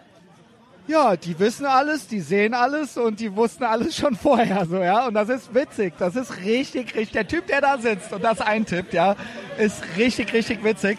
Und neulich, darüber erfahre ich ja noch so ein paar Sachen. Neulich ist ja so, jetzt ist ja Ahmadinejad, ist glaube ich irgendwie angeklagt in dem, im Iran wegen der Unruhen im Iran. Und er ist es jetzt schuld. Karma is a bitch, würde ich sagen, so, ja? Hast du das mitgekriegt? Bin mir nicht sicher, was da genau läuft die Tage im Iran. Ich Hast weiß, du noch Leute da oder Verwandte? Ja. Oder, ja? Hab ich. Sowohl Verwandte als auch äh, Leute über Dritte, mit denen ich, äh, von denen ich weiß, was da so passiert. Und? Äh, not easy. Wird das not was? Easy. Naja, schau, es lässt sich leben im Iran, aber die Leute sind unzufrieden. Die Aber jetzt, es gab doch diese Unruhe, es gab doch diese, äh, äh, äh, naja, nicht Revolution, aber ist das vorbei jetzt schon? Oder ich, ich habe da jetzt die paar Tage nichts mehr gehört. Es wird immer mal wieder kommen. Äh, das wird immer. Im Iran wird äh, wenn sich nicht irgendwie grundlegend was ändert im System von oben, wird es alle paar Monate oder Jahre wieder zu irgendwelchen äh, Unruhen kommen, wo die Menschen irgendwie die Schnauze voll haben, auf die Straße gehen. Ähm, und das kann jederzeit passieren. Kann jederzeit passieren, weil ein Großteil der Perser, der Iraner, der iranischen Bürger äh, eigentlich gerne westlich sein wollen Ja, modern sein wollen, Ja. Kopftuch ablegen, ab, absolut. Ich glaube äh, das Freiheit, auch. Auch Demokratie. Frauen, das ist für mich auch eine Form des Feminismus, die ich unterstützen kann.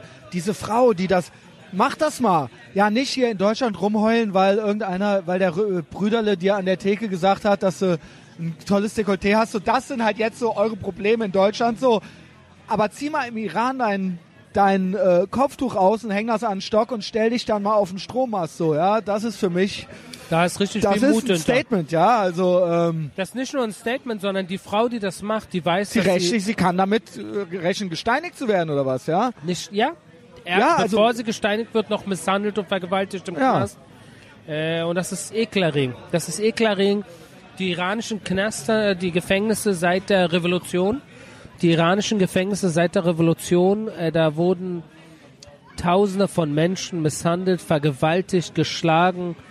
Äh, ich denke, das ist bekannt. Und das ist Ja. eine richtig, richtig traurige Sache. Das ist alles andere als demokratisch.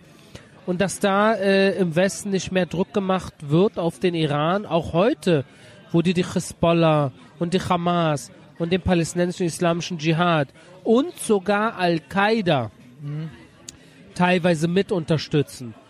Äh, ist das schon, ist schon eine dreiste, das ist schon sehr, sehr dreist, weil statt darüber zu reden, redet man in der UN lieber dann über irgendein äh, hat Häuschen Israel- auf, genau. einem Flü auf einem Hügel was von irgendwelchen Siedlern, weil das ja den, den Weltfrieden anscheinend das, stört. Das mit, das mit der Siedlungspolitik finde ich so krass, also die Debatte darum, nicht die Siedlungspolitik, sondern die Debatte darum, weil selbst Leute, selbst aus meinem äh, äh, Kreis, wo wir uns mehr oder weniger einer Meinung sind und pro Israel sind, selbst da höre ich Leute, die sagen, ja, Israel, super.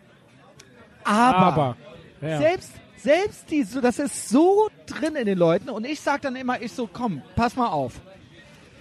Man kann sich da auch ein bisschen reinlesen. Es gibt auch gute Videos von PragerU und so weiter, auch über die Siedlungspolitik. Erstens, es ist rechtens. Es ist rechtens. Ob das klug ist, sei dahingestellt. Aber es ist kein, es ist nicht, nicht rechtens. Und das andere ist, wie gesagt, klug oder nicht, da können wir drüber reden. Aber ihr glaubt doch nicht ernsthaft, dass der Hass auf Israel nur wegen dieser Siedlungen ist. Ihr glaubt doch nicht ernsthaft, dass wenn es diese Siedlungen nicht gäbe, dass dann alles in Ordnung wäre. Das Es ist gibt tatsächlich Leute, die das glauben. Ach, come on. Doch. Ach, das, die Leute glauben, macht glauben, die Siedlung dann kaputt, ist alles in Ordnung. zieht euch zurück auf 67 Grenze und dann ist hier Ruhe. Dann ist, wird der Iran wird friedlich, die Hezbollah wird sich in Luft auflösen, der palästinensische islamische Dschihad und die Hamas werden ihre Waffen niederlegen. Das glauben die Leute. also, aber das ist doch wirklich, aber die sind ja verrückt. Die sind ja wahnsinnig. das sind Antisemiten.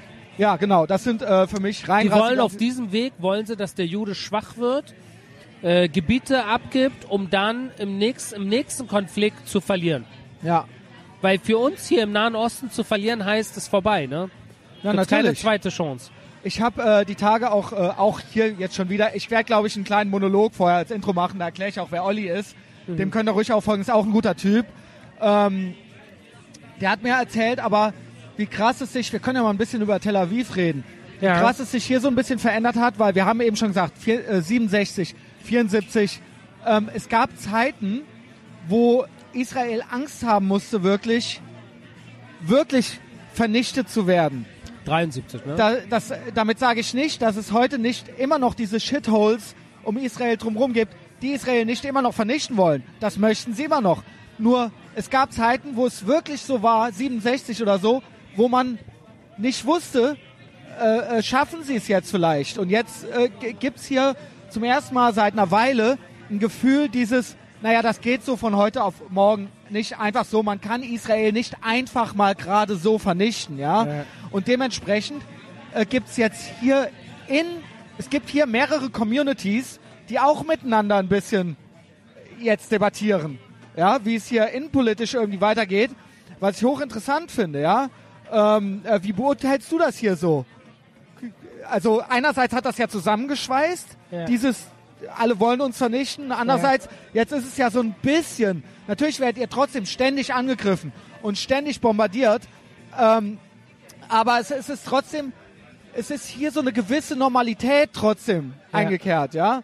Ähm, und es ist so, dass es den Leuten teilweise, ich hörte immer, die, die Armee ist was, was zusammenschweißt. Auf jeden Fall. Alle Kulturen auch irgendwo. Aber ähm, ist jetzt ganz blöder Spruch. Geht's den Leuten teilweise schon, naja, ich will nicht sagen zu gut. Ja. Also im Sinne von, dass jetzt hier Leute gibt, die sich jetzt an, auf einmal anfangen aufzureiben, zum Beispiel die Orthodoxen gegen die Säkularen, gegen die, Das gibt es auch. Ja, Schau, das gibt es auch. Das Interessant. gibt, in jedem Land auf der Welt, meiner Meinung nach, so wie in Deutschland und in Israel, gibt es interne Konflikte. ja klar, Und die internen Konflikte in Israel sind auch, es gibt hier mehrere Stämme, kann ich jetzt sagen. ja genau. Stämme sind der moderne Stamm, der westlich gesinnte Stamm, der religiöse Stamm, äh, der, die Siedlerleute, die an die Siedlungsgeschichte Es gibt glauben. Araber, Die Araber natürlich, die hier äh, 25 Prozent ausmachen. Ähm, unter den Arabern auch nochmal getrennt Beduinen im Norden, im Süden, arabische Muslime, arabische Christen. Die Drusen stellen nochmal ihr eigenes Camp auf, würde ich sagen. Dann gibt es natürlich die orthodoxen Juden. genau. Also es gibt hier ungefähr zehn verschiedene äh, Gruppierungen mindestens, äh, die äh, sehr ein, eine äh, zentrale Gruppierungen darstellen in der Gesellschaft. Äh, ein Großteil dieser Gruppen trifft sich in der Armee wieder. Genau. Und das Sogar die zusammen, Araber. ja? Sogar die Araber, äh, immer mehr mittlerweile, auch besonders arabische Christen, Ja. äh, Beduinen, Drusen Und sowieso. arabische Juden gibt's ja also auch. ja, also, Juden aus arabischen Ländern sowieso. ja. Äh, natürlich, die haben Pflichtdienst. Äh, und dann trifft man sich in der Armee auch mit religiösen Juden und modernen oder säkularen Juden. und dient Seite an Seite und Schulter an Schulter und kämpft für Das dieselbe schweißt zusammen. Sache. Das schweißt zusammen, das macht aus der Gesellschaft heute auch eine. Ich bin sehr dafür und ich glaube, dass in Deutschland äh, die Abschaffung der Bundeswehr auch problematisch war. Ich glaube, ich habe vor zwei Wochen einen Podcast gemacht mit meinem Freund Henning. Ähm, wir haben geredet und das ist so schwer darüber zu reden. Ähm, einerseits ist es so toll, dass es so lange keinen Krieg mehr in Europa gab. Also klar, es gab Bürgerkrieg in Kroatien, aber keinen zwischen Ländern. Ja. Ja? Ja. Und Krieg ist immer auch schrecklich. Es werden äh, Gräueltaten begangen und so weiter. Aber wir haben, und ich weiß nicht, wie man es formulieren soll, aber dieses, es geht, viele wissen erstmal die Freiheit nicht mehr zu schätzen, äh, wissen gar nicht mehr, wie das ist ohne. Und wir, Ja. viele junge Leute, vielleicht sogar ich auch, wissen das gar nicht zu schätzen. Uns geht's teilweise zu gut. Ja, Und auch eben dieses, es hat was Charakterbildendes ja, und es hat was Zusammenschweißendes. ja. Und natürlich ist das in manchen Fällen schlecht, siehe Zweiter Weltkrieg, aber es gibt, ja, ich sehe es bei den Amerikanern, ich sehe es bei Israel, es gibt Situationen, wo es einen, einen guten Nebeneffekt haben kann, ja, Ja, und ja. eben zusammenschweißen kann. Ja. Wenn man bei den Guten ist, ja, dann ist es gut. Ja? Ja, schau, ich bin selber auch kein, weißt du, äh, ich bin jetzt. Kein Äh, Kriegsfanatiker, ja. Ich bin weder Kriegsfanatiker noch bin ich Uniformsliebhaber. Ich war dreimal in der Armee. Ich war in der deutschen Armee, dann war ich im Pflichtdienst in der israelischen Armee und bin dann vor acht Jahren zurück in die Armee als Sprecher. Das heißt, ich habe dreimal in meinem Leben die Uniform angezogen. Und wenn ich das irgendwelchen Pazifisten erzähle oder Linksextremen oder irgendwelchen Gutmenschen dann sagen, dann denken die sofort, oh, der Aro, der hat Lust auf Krieg, der ist aggressiv, der will Mord und Totschlag. Und das ist genau das Gegenteil, was ich will. Weil wenn du bereit bist, die Uniform anzuziehen und du bist gegen Krieg und du zeigst Flagge, das ist ungefähr so wie damals, was du erzählt hast vom Club. Wenn du den Menschen in die Augen guckst und sagst, hör zu, Junge, ist genug, so, so, ist. Ruhe Ja, ja, genau. und du drehst dich jetzt um und gehst. Wenn du nicht in der Lage bist, das zu machen, dann haut er dir auf die Mütze. Und dann bist du der Arsch am Ende, weil du zu nett warst. Und genau so ist es, wenn du die Uniform nicht bereit bist anzuziehen, hier in Israel, dann wirst du hier überrollt. Du wirst überrollt aus Süden, Norden, Osten. Aus Ja, allen Richtungen sie. Klar. Und das ist unsere Garantie, hier zu überleben, dass wir bereit sind, diese Uniform anzuziehen. Äh, und die Amerikaner genauso. Ich meine, Amerikaner genauso, ja. die Amerikaner sind zwar eine Superpower, Sind ja äh, die einzige noch übrig ist. Genau, aber äh, ich sag so, Vakuum auf der Welt wird gefüllt von irgendjemanden. Und wenn die Amerikaner sich irgendwo die letzten Jahre unter Obama zurückgezogen haben, wurden diese Ecken eingenommen von den Russen Das ist der IS. oder von den Alter, IS genau, oder von genau. irgendwelchen durchgeknallten, äh, Erdogan meinetwegen. Und das ist ein Riesenproblem, weil du kannst kein Gebiet freilassen. Äh, und als Superpower äh, Amerikaner jetzt die letzten Jahre so ein bisschen sich zurückgezogen. Und du siehst, dass die Russen stärker geworden sind, die Chinesen Natürlich. sind stärker geworden. Die Russen richtig, die werden ja richtig frech.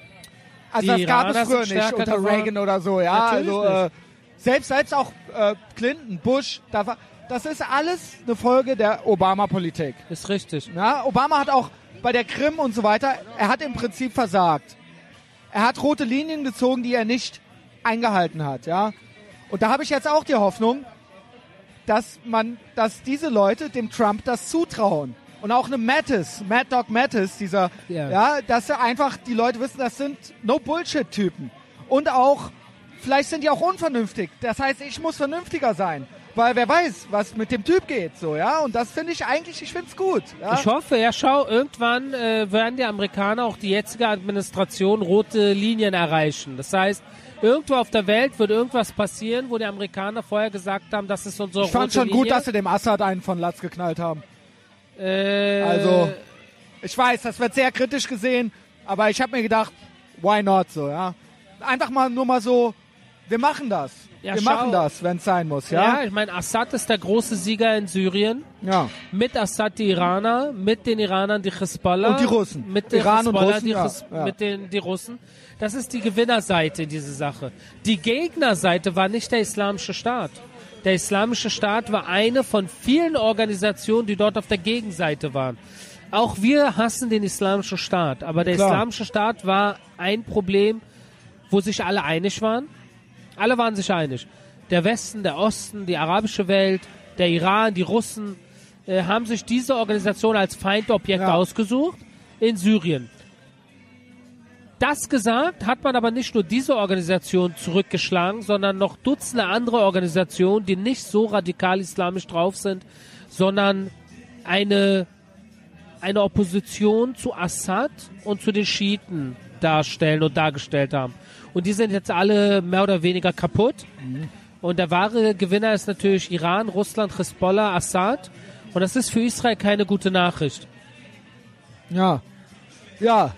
Aber es ist, muss doch für euch, ähm, ich hoffe, ich wiederhole mich jetzt nicht, es muss Ja. doch eigentlich ein schönes Gefühl sein, die Amerikaner wieder so krass an eurer Seite zu haben. Ein Obama, der sich nicht mit Netanyahu trifft oder der, ne, dieses, ich, ich krieg teilweise Gänsehaut, wenn ich die Reden von Trump höre oder auch was Netanyahu sagt und wie gut ihr euch wieder versch ihr wart immer Freunde. Ja. Amerika und Israel waren immer so, ja, aber unter Obama war es echt teilweise so, was geht jetzt miteinander so? Ich glaube, wenn es hart auf hart gekommen wäre, hätten die Amis geholfen, aber äh, man merkte, es war irgendwie ganz anders. Und das jetzt, das sind doch, wenn zwar auch teilweise platte Statements, aber es ist einfach, oh, es tut einfach so gut zu hören, ja. Es wie, tut gut, ja, es Wie, tut gut. Ach, auch einfach, dass er es mal sagt, ohne Angst davor zu haben, was denken jetzt die Palästinenser oder so, einfach zu sagen, fuck you, Jerusalem ist geil, Jerusalem ist die fucking Hauptstadt, ey, Äh. fuck you, wir, äh, ja, wir finden Israel cool, ja, und euch eigentlich nicht, so, was wollt ihr machen? Und auch die UN, ey, wenn ihr keinen Bock habt, so, dann streichen wir euch halt die Gelder, so, ja, dann fickt euch, ja, Ja. und das ist, das ist doch einfach, wie, wie, wie wird das hier so, Es tut schon gut, Ja. aber schau, Kurzzeit und Langzeit ist natürlich ein Thema. Kurzzeit sind wir alle sehr zufrieden, was hier gerade sich entwickelt. Die Frage ist, wo werden wir Langzeit hinkommen? Äh, wo führt das was ist alles deine hin? Prognose? Ich weiß es nicht, niemand weiß es, aber ich meine jetzt, ich rede jetzt von in zwei Jahren, in drei Jahren, in sieben Jahren, in zehn Jahren. Wo wird der Nahosten und die Welt sein? Die Wo wird Welt. Europa sein? Fangen wir mal da nicht. an. Ich weiß es nicht. Niemand Hast weiß es, aber äh, es, wird, es kommt alles sehr darauf an, was sich noch entwickeln wird, weil die Realität ist äußerst dynamisch. Schau, so dynamisch, dass von heute auf morgen du nicht weißt, was passiert. Ja. Breitscheidplatz ist ein Thema, Tunnel von der Hamas oder dem Pas- Hey, palästinensischen der Tagesschau wird der, werden die unterirdischer Gang genannt. ist Ja, nicht lächerlich. Terrortunnel, Absolut sondern lächerlich. unterirdische Gänge sind das, ja? Absolut lächerlich. Was sagst du zu Absolut unseren Gebühren? lächerlich. Was sagst du zu den äh, Sendern, für die wir Gebühren zahlen müssen? ja, Ja? ja, die haben auch eine gewisse Alter. da sitzen manchmal Leute, wo ich mich wirklich wundere, warum die das so machen. Und das ist, deswegen frage ich, wie guckt ihr auf Deutschland? Wie guckt ihr, wie guck ich auf Deutschland? Ich gucke teilweise mit einer Verachtung, ja, nicht auf meine Freunde oder so, aber Ja, auf dieses, auf die Leitmedien, auf die, man darf es ja schon fast gar nicht sagen, sonst ist man ja schnell in diesem Lügenpresse-Ding von der AfD drin, aber es ist, aber was ist das? Was Ja, ist das, diese Lü- Aro? diese was, nein, aber was ist die ist Scheiße? ARD, ZDF, was ist das? Was ist das? Was reden die über euch? Ja, ich bin jetzt schon nach dem zweiten Bier hier schon voll leidenschaftlich, ja? Ja, aber hör zu, diese Lügenpressegeschichte der, der öffentlichen Sender ist dasselbe in den meisten europäischen Ländern. West-, Nordeuropa ist nicht anders in Deutschland, Frankreich, in England, in, in. Spanien, CNN. teilweise sogar Ja. in den USA. Hat man eine gewisse, die Leute, die hinterm äh, Mikro sitzen, sind oft äh, linksradikal. Aber wie kriegen wir das hin? linksradikal, linksliberal, die sich mit dem Underdog, den Palästinensern, Pass äh, mal auf. identifizieren, ist schwierig. Was Ich sag dir mal machen? was. Meine, äh, mein Stiefvater und meine Mutter, also die nenne ich meine Eltern, ja? Habt ihr ja eben schon ein bisschen erzählt. Die sind eigentlich liberal-konservativ, wenn man das so sagen kann. FDP-Wähler, FAZ lesen. FAZ war früher die konservative Zeitung. Ganz CDU, Börse, Kapitalismus, das Ding. Da stehen jetzt diese Sachen so drin. In diesen, in diesen, nicht, ich rede doch nicht mal von Tagesschau oder heute, oder ich rede doch nicht mal vom Spiegel. In der FAZ, in der FAZ wird dann zum Beispiel Antisemitismus in Deutschland steigt an, ähm, Schuld ist die AfD. Weißt du, was ich meine? Ja. Es wird gar nicht, es werden gewisse Themen oder gewisse Gruppen oder gewisse Dinge werden einfach, einfach, es, es ist, ich will es nicht gelogen sagen, aber es ist ein Aussparen von Informationen. Es ist ein, und das, um den Kreis zu schließen, das sind die Konservativen. Ja. Ja, äh, und mein, ja genau, um da, das wollte ich eigentlich sagen. Und meine Eltern, ne, meine Mutter ist Paar 60, mein Vater ist 70, die glauben das. Die sind nicht auf, die sind nicht, die folgen nicht dem Aro auf Facebook. Wieso eigentlich nicht? Wieso eigentlich nicht, ja? Ich bin froh, sonst würden die auch mir folgen, sonst würden die sehen, was ich über die sage, ja. Aber hören. Aber weißt du, was ich meine? Und das ist das. Und das sind aber, ich sag mal im Anführungszeichen, normale Leute. Das sind Ja. keine Linksradikalen. Ja. Aber für die ist so, wenn ich mit denen rede, dann sagen die, ja, nee, also das mit Jerusalem und so weiter. Weil die das von einer konservativen, in Anführungszeichen, FAZ so gesagt kriegen. Ja, und das sind keine sch schlechten Menschen in dem Sinne. Ja, stimmt, die haben ja. Fehler gemacht in ihrem Leben. Aber jetzt so, wenn du die jetzt kennenlernen würdest, das sind, das sind normale Leute, das sind keine Ja. Linksradikalen. Verstehst du, ja. was ich meine? Ja, auf jeden Fall. Aber was geht? Was, wie, wo, wie können wir das machen? Wir müssen weitermachen einfach, oder was? Ja? Ja, schau, in Deutschland zumindest gibt es so ein bisschen eine Kontrapresse. Du hast die Welt zum Beispiel, die wirklich objektiver ist. Du Welt hast die Online, ja. Bild-Zeitung, du hast die Berliner Morgenpost, du hast die BZ. Ja, das sind manchmal so ein bisschen Buntblätter, aber Und weil es eben auch Springer Verlag ist, lehnen das viele ab. Genau, aber du hast auch die, äh, du hast die Jungle World. Du Klar, hast, Bahamas. Äh, Cicero finde ich manchmal ganz Sitze gut. und Politico, Ruhrpott, äh, wie heißen die Ruhrbarone. da? Ruhrbarone. ja, Ruhrbarone, Es gibt- es Salonkolumnisten. du hast äh, Achse des Guten. Achse des auch, Guten, ja. Du, du hast äh, sehr viele Möglichkeiten, auch irgendwie dir mal was anderes anzugucken, wo du eine andere Meinung hörst. Und dann kannst du dir A gucken, B gucken und dann dir deine eigene Meinung fällen. Ist nicht so, dass die Medien wirklich jetzt äh, gleichgeschaltet Aber ich sind. sag dir, wenn ich einen Achse- Achse-Artikel teile ja. und meine linken Freunde, das ist für die schon eigentlich, Achse ist eigentlich schon, ja, also dass der Bruder nicht auch noch als Nazi demnächst bezeichnet wird, wenn du weißt, was ich meine, ja. Ja, Äh, das, Das ist eigentlich schon, noch, das äh, fehlt noch, das ja. Das im- geht natürlich nicht, weil er Jude ist, genau, aber die werden im rechten Spektrum gesehen. genau. Aber das ist das Problem heute in Deutschland, dass alle, die irgendwie so ein bisschen, äh, sage ich jetzt mal, äh, den islamischen Radikalismus, Islamismus. Warum? Das ist das Faschistischste Äh, überhaupt. Das ja, müsste doch eigentlich. Wenn man das thematisiert, ist man dann äh, irgendwie in der rechten Ecke. Aber warum? Es ist doch, das ist doch das Frauenfeindlichste, das Schwulenfeindlichste, das Judenfeindlichste, das, Weil es das schwierig ist, äh, es ist schwierig. totalitärste. Warum, warum gilt das als rechts, das Scheiße zu finden? Ich verstehe es nicht, Aro. Ich verstehe es nicht. Du merkst, ich, nee, weil ich sehe Ja. mich nicht. Ich werde ja auch teilweise, jetzt werde ich so ein bisschen im antideutschen Spektrum verordnet, so, okay, das wird Ja. mir so, ich habe mir da selber weniger Gedanken drüber gemacht als andere. Ähm, irgendwie war das auch ganz schön, die Erkenntnis, weil ich wusste gar nicht mehr, wo ich hingehöre. Weil ich komme ja ursprünglich aus der Punk-Szene so, ja, und ich dachte irgendwie, na, das bin ich nicht mehr, ja, das, das, das, das fühle ich nicht mehr, was da so gesagt wird, auch in der Linken, ja. Ähm, aber, ja, aber was, auch, auch mir wird ja quasi dann schon, man, man ist schnell in so einer, ich erkläre mich nicht, aber ich kenne viele Leute, denen würde das schwerfallen, sich dafür nicht zu entschuldigen. Ja. Weißt du? Ja. Ihre Meinung oder zu sagen, nein, ich, ich finde das falsch. Und Islam scheiße finden ist nicht rassistisch, weil der Islam ist keine Rasse. Ja, Ja. zum Beispiel. Ja, es ist, äh, ist eine Idee. Ja, keine Ahnung. Wirst, du- wirst du oft, äh, du hast neulich was gepostet auf Social Media. Was habe ich gesagt? Es wird wilder bei dir. Du Was warst doch, du? naja, du meintest, erstmal hast du geschrieben, ähm, na, es waren mehrere Sachen, es waren mehrere Sachen. Erstmal war was, du hast was gepostet, was mir sehr gut gefallen hat, äh, als die äh, Anti-Israel-Demos in Berlin waren und die ganzen Araber auf die Straße gegangen sind und auch entsprechend die Sprüche gebrüllt wurden, ja, äh, Juden ins Gas, sagt man, wurde übersetzt. Ja. Ich kann kein Arabisch, aber es, es Flaggen, haben Flaggen wurden verbrannt. Flaggen wurden verbrannt. Und dann hast du ein, zwei schmissige Posts gemacht, ja, wo du dann arg für kritisiert wurdest. Aber ich fand die geil, weil erstens, das war real und das war, das ist eben auch Aro und deswegen folge ich dem Aro auch, weil ich will halt eben was echtes und er ist auch emotional und außerdem finde ich, dass es richtig war, im Grunde, ja. Und ähm, da wurdest du so ein bisschen, ein bisschen, na klar, kommen dann welche an und wollen irgendwas. Kam Facebook an. Ich wurde, ich wurde, ich meine, einige der. Nee, sag mal, was können wir sagen? Was hast du gepostet? Du hast gesagt, wir wissen, wer ihr seid, wir wissen, ja, wo ihr erstmal seid. ja, wir wissen, wer ihr seid, wo ihr seid, Ja. wir werden euch rankriegen. Mit wir ist Äh, natürlich du und Ich und meine Jungs. genau, genau. Meine Jungs, ich bin ich liebe es. Aber die Sache ist die, schau, äh, du siehst ja, dass es was bewirkt, weil Es wurden tatsächlich einige dort festgenommen, die auf diesen Ah, ja, Demos ja. Israel-Flaggen verbrannt haben. Die Behörden sind da schon ein bisschen aktiv zumindest. Äh, man will einen Antisemitismusbeauftragten. Äh, du weißt, wurde jetzt äh, vor kurzem erst Das äh, glaube ich erst, das glaube ich erst, wenn es auch, wenn es Henrik M. Broder wird. Ohne fucking Scheiß. Ich will nicht so eine Wischiwaschi-Scheiße.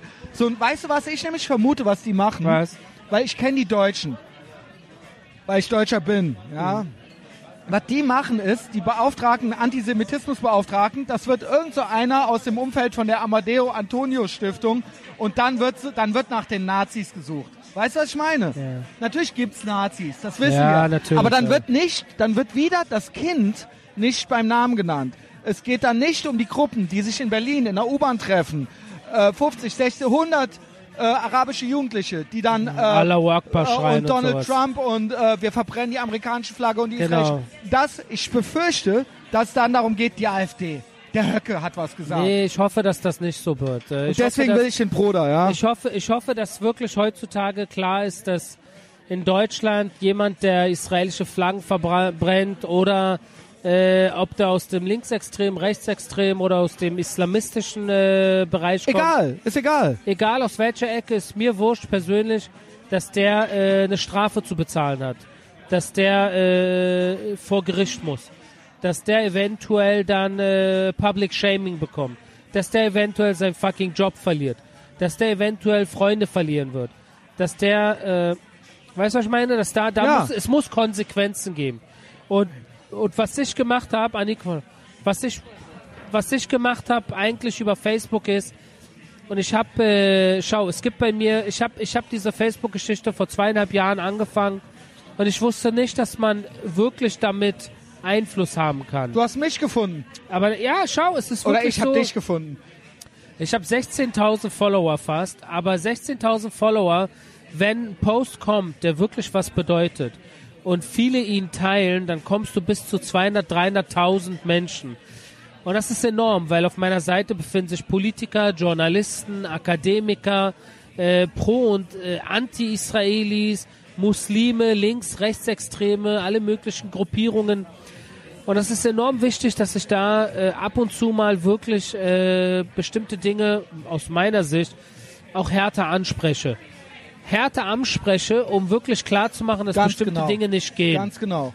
Äh, und diese Israel-Flaggen-Verbrennung äh, fand ich äh, fand ich nicht cool. Fand Ja, ich nee, nicht fand cool. ich auch nicht gut. wir haben gerade, wir haben gerade eine schöne Frau gesehen. Deswegen lachen wir so doof.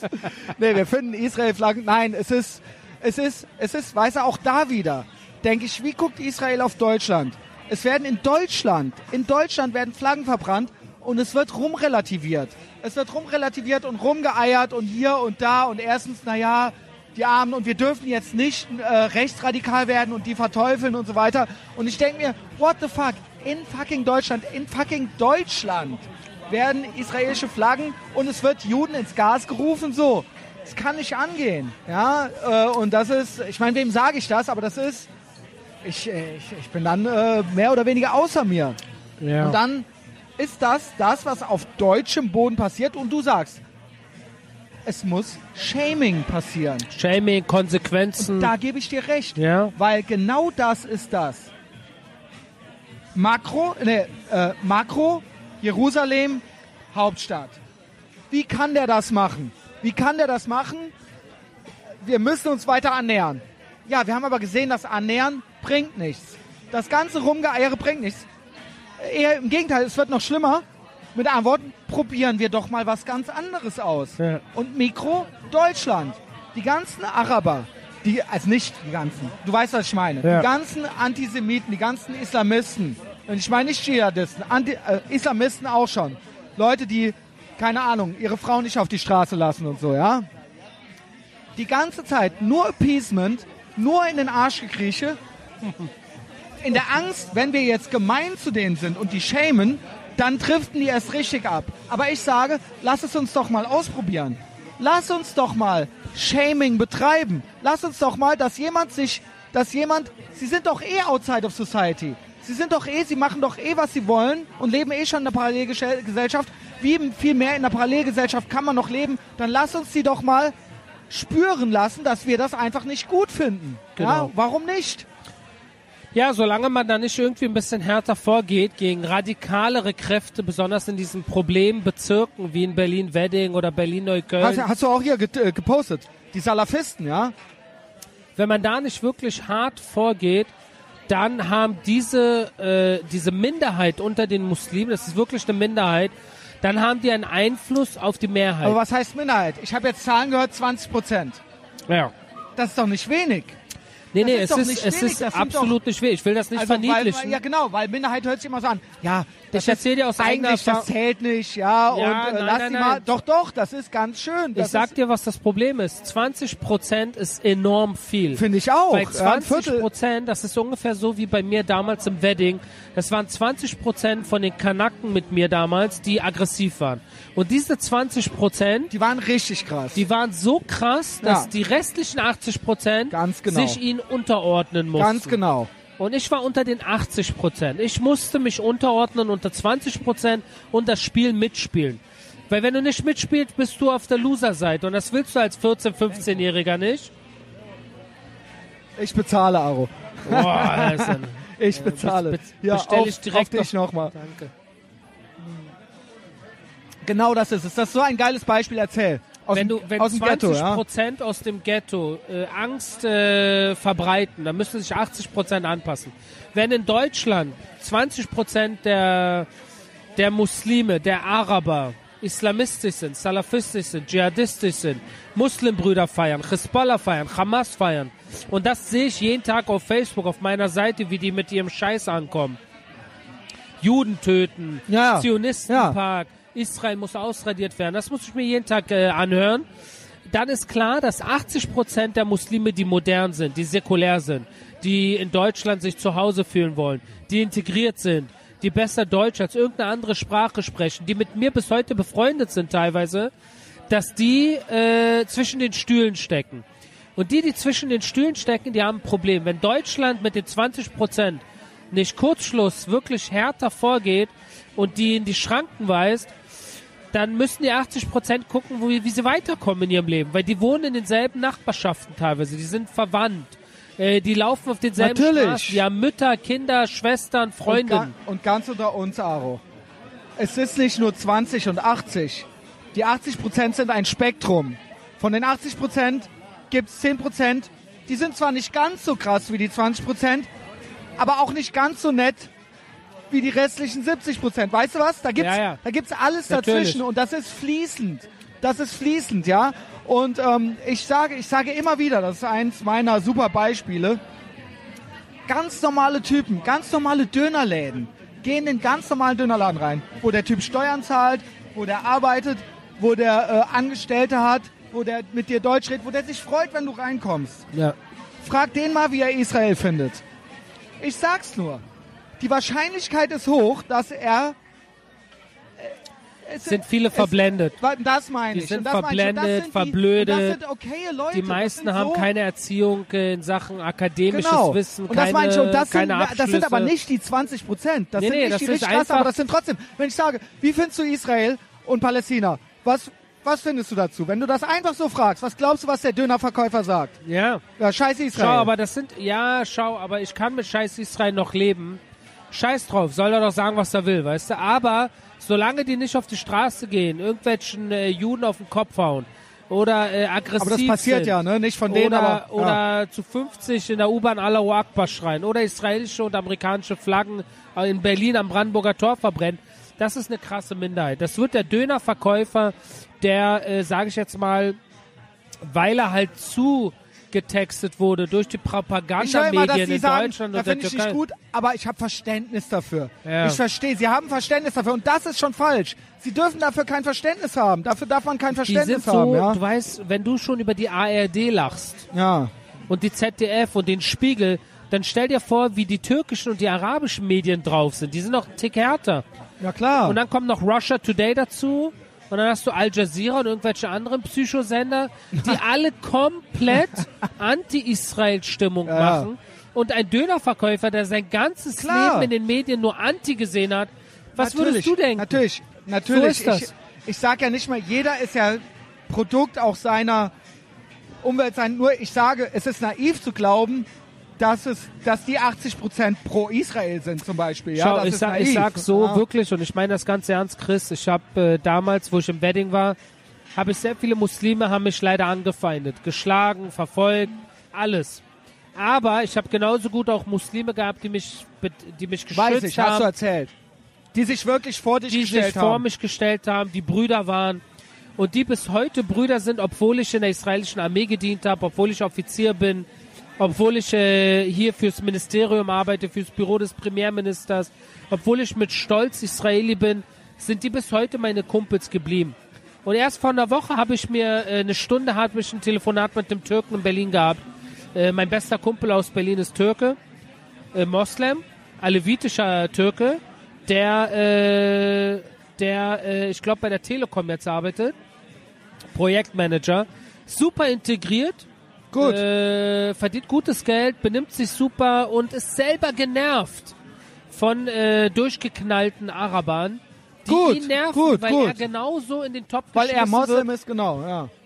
Er sieht halt genauso aus und für jemanden, sage ich jetzt mal, der Otto Normalverbraucher in Deutsch ist, äh, in Deutschland Deutscher, der kann nicht unterscheiden zwischen dem Türken, der bei Telekom arbeitet, der genauso aussieht wie der Araber, der die Israel-Flagge am Brandenburger Tor verbrennt, weil diese gleich fast Natürlich. gleich Ist doch wirken. klar, ja.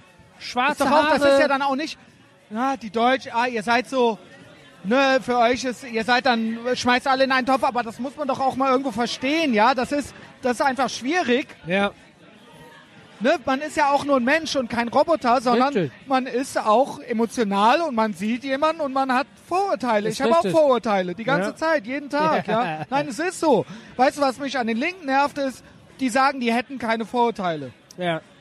Ich weiß, ich habe. Vorurteile. Ja, genau. Und das glaube ich nicht. Die das, Linken mögen die Rechten nicht, die Linken mögen irgendwelche Juden und nicht, die Linken mögen ganz unter uns, die denken, sie die denken mögen die auch- Amerikaner ja, nicht, die genau, mögen keinen genau. Kapitalismus.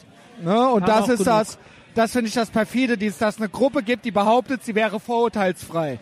Ja, und das äh, stimmt in dem Sinn nicht. Aber was wir hier festhalten können ist, man muss schon auch, das hat glaube ich Ahmad Ansur gesagt und auch Schmalle letzte Woche, dieses, es gibt diese zwei Formen des Rassismus. Einmal die äh, Muslime, die aus den Regionen kommen. Einmal für die eine Seite sind das die Bösen, die alle äh, das Schlimmste auf der Welt sind. Und für die anderen Seite, für die Linken sind das die, aber das ist pur, das ist auch Rassismus, sind das die, ähm, ja, die sind noch nicht so weit. Ja. Die können nichts dafür. So nach dem Motto, die sind so ein bisschen dumm. Und wenn wir gemein zu denen sind, dann ist das, dann ist das gemein und so weiter. Ja. Das ist halt auch, das ist halt im Prinzip die Kehrseite der Medaille und das kann es nicht sein. Wie du sagst, ich finde, wir müssten die wie vor der Tür, wenn wir an der Tür stehen, genauso behandeln und denen Bescheid sagen, wenn die cool sind, aber auch sagen, wenn die Spastis sind halt so, Genau, ja. genau, Ende. ich genauso. Ja, und das ist dann vielleicht für die auch würdevoller. Ja. Irgendwo, ja? Ja, Auch klar. wenn es denen vielleicht nicht gefällt, gerade mal in dem Moment. Ja? Weil da komme ich gleich hier zu Tel Aviv. Ich gestern, wir hatten es eingangs schon gesagt, gestern Sturm. Ja. Straßen überschwemmt. Hochwasser. Ich kenne das als Kölner mit dem Hochwasser. Ihr habt aber hier äh, in der Wüste nur zweimal zwei Tage Regen im Jahr. Und da sagte der Olli zu mir, zum hundertsten Mal der Olli, ja, wir in Israel, da lebt er seit zehn Jahren schon hier, und arbeitet hier, ähm, Raketenangriffe, kein Problem. Aber wenn es anfängt zu regnen, dann gibt's hier ein richtig krasses Problem. Wir können alles andere ab. Ja, und das fand ich stark und das fand ich gut. Das war natürlich so ein bisschen witzig gemeint. Aber es stimmt. Hier ist eine Ruhe. Und auch das habe ich eingangs schon gesagt. Es ist für mich fast, ich kenne das so gar nicht. Ich komme aus einer deutschen Großstadt. Ich habe auch schon in Berlin gelebt. Ich lebe in Köln. Köln ist auch, du hast eben schon gesagt, Köln ist teilweise heißes Pflaster. Ja, ähm, Ja.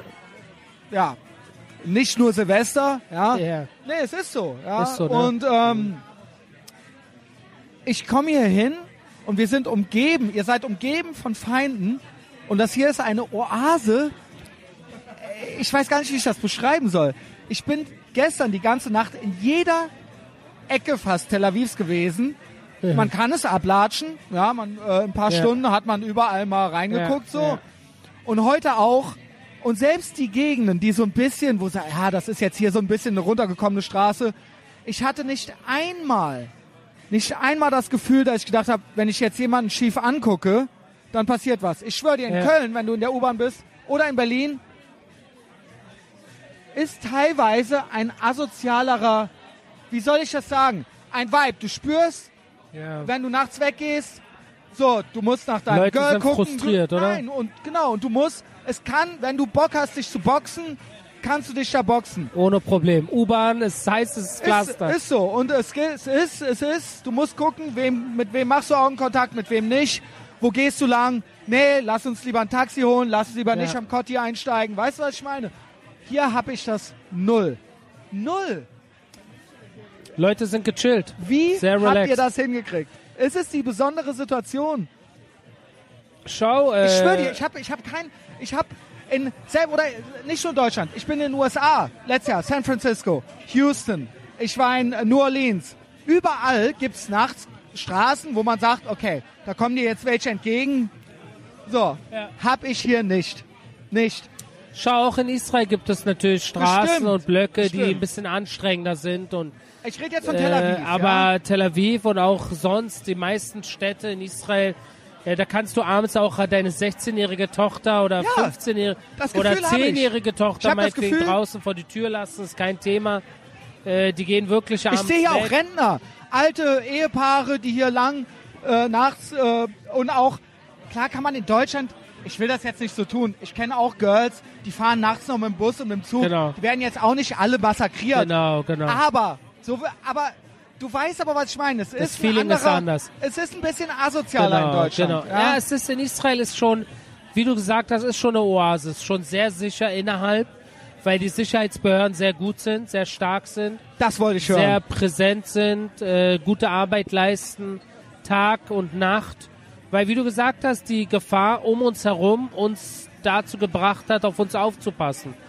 Ähm, und jeder ist sich dem bewusst, dass hier nicht irgendwelche Leute einfach so auf der Straße aufmucken können, Genau, weil die Sicherheitsbehörden sofort hier eingreifen. ist so, ne? Und du siehst, die Leute sind sehr relaxed, niemand Sie hat irgendwie relaxed. Angst. Es Jeder, jeder macht, äh, die Leute machen Party, sie trinken. Ich meine, man weiß es schon. Ich möchte es trotzdem nochmal sagen. Es ist so fucking locker hier. Es ist der absolute Hammer. Ich könnte hier sofort hinziehen. Ja. Nee, ich schwör's dir, Aro, ja. Also, äh, ich könnte hier hinziehen, es wäre kein Problem. Die Leute trinken, die Leute feiern. Es gibt aber auch nicht diese prollige, prollige Saufstraßenkultur wie in Deutschland. Das ist ja auch manchmal Ja. so. Ich rede jetzt, man muss ja auch mal die Araber vert- äh, verteidigen. Auch Deutsche sind auf der Straße asozialer unterwegs als hier einfach die Leute. Aber trotzdem, hier gibt's keine Prohibition. Trotzdem alle feiern. Ja. und, ich jetzt, Ja. und du hast gerade gesagt, die Sicherheitsbehörden. Ja. Vielleicht hängt's damit zusammen, ja? Hängt auf jeden Fall damit zusammen. Und du siehst, Leute sind relaxed. Man weiß, wenn was ist, Sicherheitsbehörden werden vor Ort sein. Die Grenzen sind abgesichert, die Armee patrouilliert, täglich, nächtlich, Wochenende, Feiertage. Müssen sie ja, ja. Ja, Feiertage spielt keine Rolle. Äh, und ähm, schau, äh, der, der militärische Vorteil, das Hightech und Know-how und äh, die Kampf, der Kampfgeist, ähm, wir sind den äh, Feinden um uns herum weit voraus. Ja, Und äh, das wissen wir, darauf müssen sie können wir es nicht, aufpassen. sie können es nicht. Sie kommen und deswegen haben wir die letzten 70 Jahre hier immer gewonnen. Weil wir haben ja oft nicht alleine so One, one gegen One gekämpft, so wie, das ist ungefähr so wie damals in Deutschland, wenn irgendwelche Araber auf mich zukamen, die waren ja nie alleine. Die kamen immer zu fünf, zu zehn, zu Mhm. Ja. 15. Äh, das waren oft Feiglinge, äh, wirkliche Feiglinge, die das genau dasselbe mit meinem kleinen Bruder abgezogen haben. Und hier in der Nachbarschaft ist es nicht anders. Äh, normalerweise kämpfen äh, unsere Nachbarländer nicht alleine gegen uns. Die Hamas hat die Ja, letzten Jahre 67 war ja zu dritt, haben sie ja angegriffen. 67, aber guck 48, Ja. guck 73. Ja. Wo sie Äh, versucht haben, euch sofort auszulöschen, komplett Sofort, auszulöschen. Ja. äh, sogar 48, drei Jahre nach Wahnsinn, dem Hammer, äh, Holocaust. Hammer. Wie ihr haben das wir überlebt. habt. Ja, äh, War krass. ein Wunder, aber das war, weil du einfach nichts mehr zu verlieren hast. Du hattest nichts mehr zu verlieren, du kämpfst wie ein Tier. Ich war damals in der Situation, die ich damals äh, Friedrichstraße hatte, Hackische Höfe. Vor 20 Jahren in Berlin hatte ich mal eine Schlägerei äh, mit ein paar Jungs und wir wurden äh, angegriffen von irgendwie 40. Ähm, und am Ende bin ich in einem McDonalds gelandet, habe dort Zuflucht gesucht und habe geblutet, weil jemand mir ein Schild auf den Kopf gehauen hat. Und ich saß am Tisch, hat mir den Kopf gehalten und dann kamen sie ins McDonalds rein. Apropos Mc's. Und da stand so um mich herum ungefähr sechs, sieben, acht, neun Leute und wollten mich äh, in diesem McDonalds fertig machen. Und ich habe sie alle verjagt, alleine. Und das war genau die Situation, äh, die Israel wahrscheinlich damals hatte. Wenn du alleine bist, wenn du weißt, es Im geht Rücken jetzt um Leben, und es geht um Leben und Tod. Leben und Ja. Tod, dann kämpfst du wie eine Sau. Und ich habe damals wie eine Sau um mich getreten, ich habe geboxt wie ein Tier, ich habe nichts gefühlt und am Ende sind sie alle weggerannt. Und das ist, was Israel damals gemacht hat. Du musst kämpfen, um Du musst zu überleben. komplett ausrasten. du ja. musst komplett äh, dich beweisen und äh, Gänsehaut, ey. Und das ist das ist der Fall, den wir damals hatten. Mittlerweile, weil Das wir verstehen Ägypten- auch heute so viele Deutsche in meinem Alter oder Jüngere nicht. Versteht ihr nicht? Dieses Land, ich sag's immer und immer wieder, ist umgeben von Leuten, die es auslöschen wollen. Ich sage auch immer wieder, was glaubt ihr, was passiert? Was glaubt ihr, was passiert, wenn zum Beispiel die Pal- Palästinenser alle Waffen niederlegen würden? Von heute auf morgen. Ja. Sie würden einfach aufhören. Und sie würden nichts mehr tun. Was würde dann passieren? Sagen die Leute, ja, okay.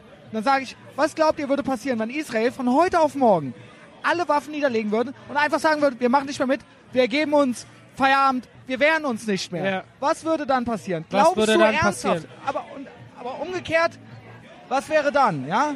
Bitte überleg mal.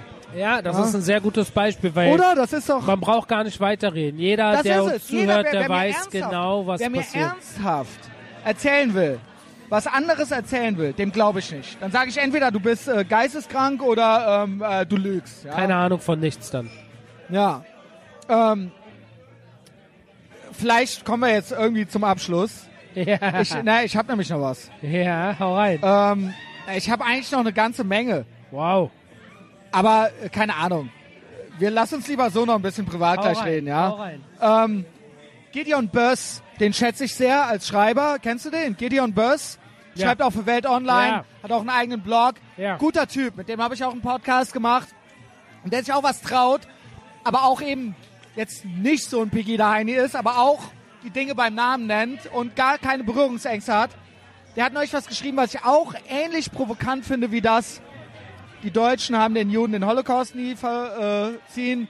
Oder aber wir können nicht Millionen Juden töten und dann Millionen ihrer Freunde reinlassen. Geil, die Leute rennen hier rum. Das gibt's unscheiß. Kommt hier hin und guckt es euch an, wie die Leute hier rumlaufen. Fahrt 100 Kilometer weiter und erzählt mir, ob die da auch so rumlaufen. Ja. Ähm, äh, nicht ganz so kontrovers, aber der hat den Satz geschrieben, ähm, um Antisemitismus vorzubeugen, sollten die Leute lieber jetzt nach Tel Aviv reisen oder nach Israel als nach Auschwitz. Als Auschwitz angucken. Ich glaube, er meinte nicht, wir sollen Auschwitz vergessen, aber er meinte jetzt, wir viele junge Leute sollen jetzt sich Israel angucken, um zu lernen, um mal zu sehen, wie ist das hier? Wie leben die Leute Ja. hier? Wie sind die drauf? Wenn du mal hier bist und hier mal an der Bar sitzt und angequatscht wirst und so weiter, oder hier, Sisis zum Beispiel, ja. Das ist die von eben, das ist die von Ja, eben. ja, ne? ja.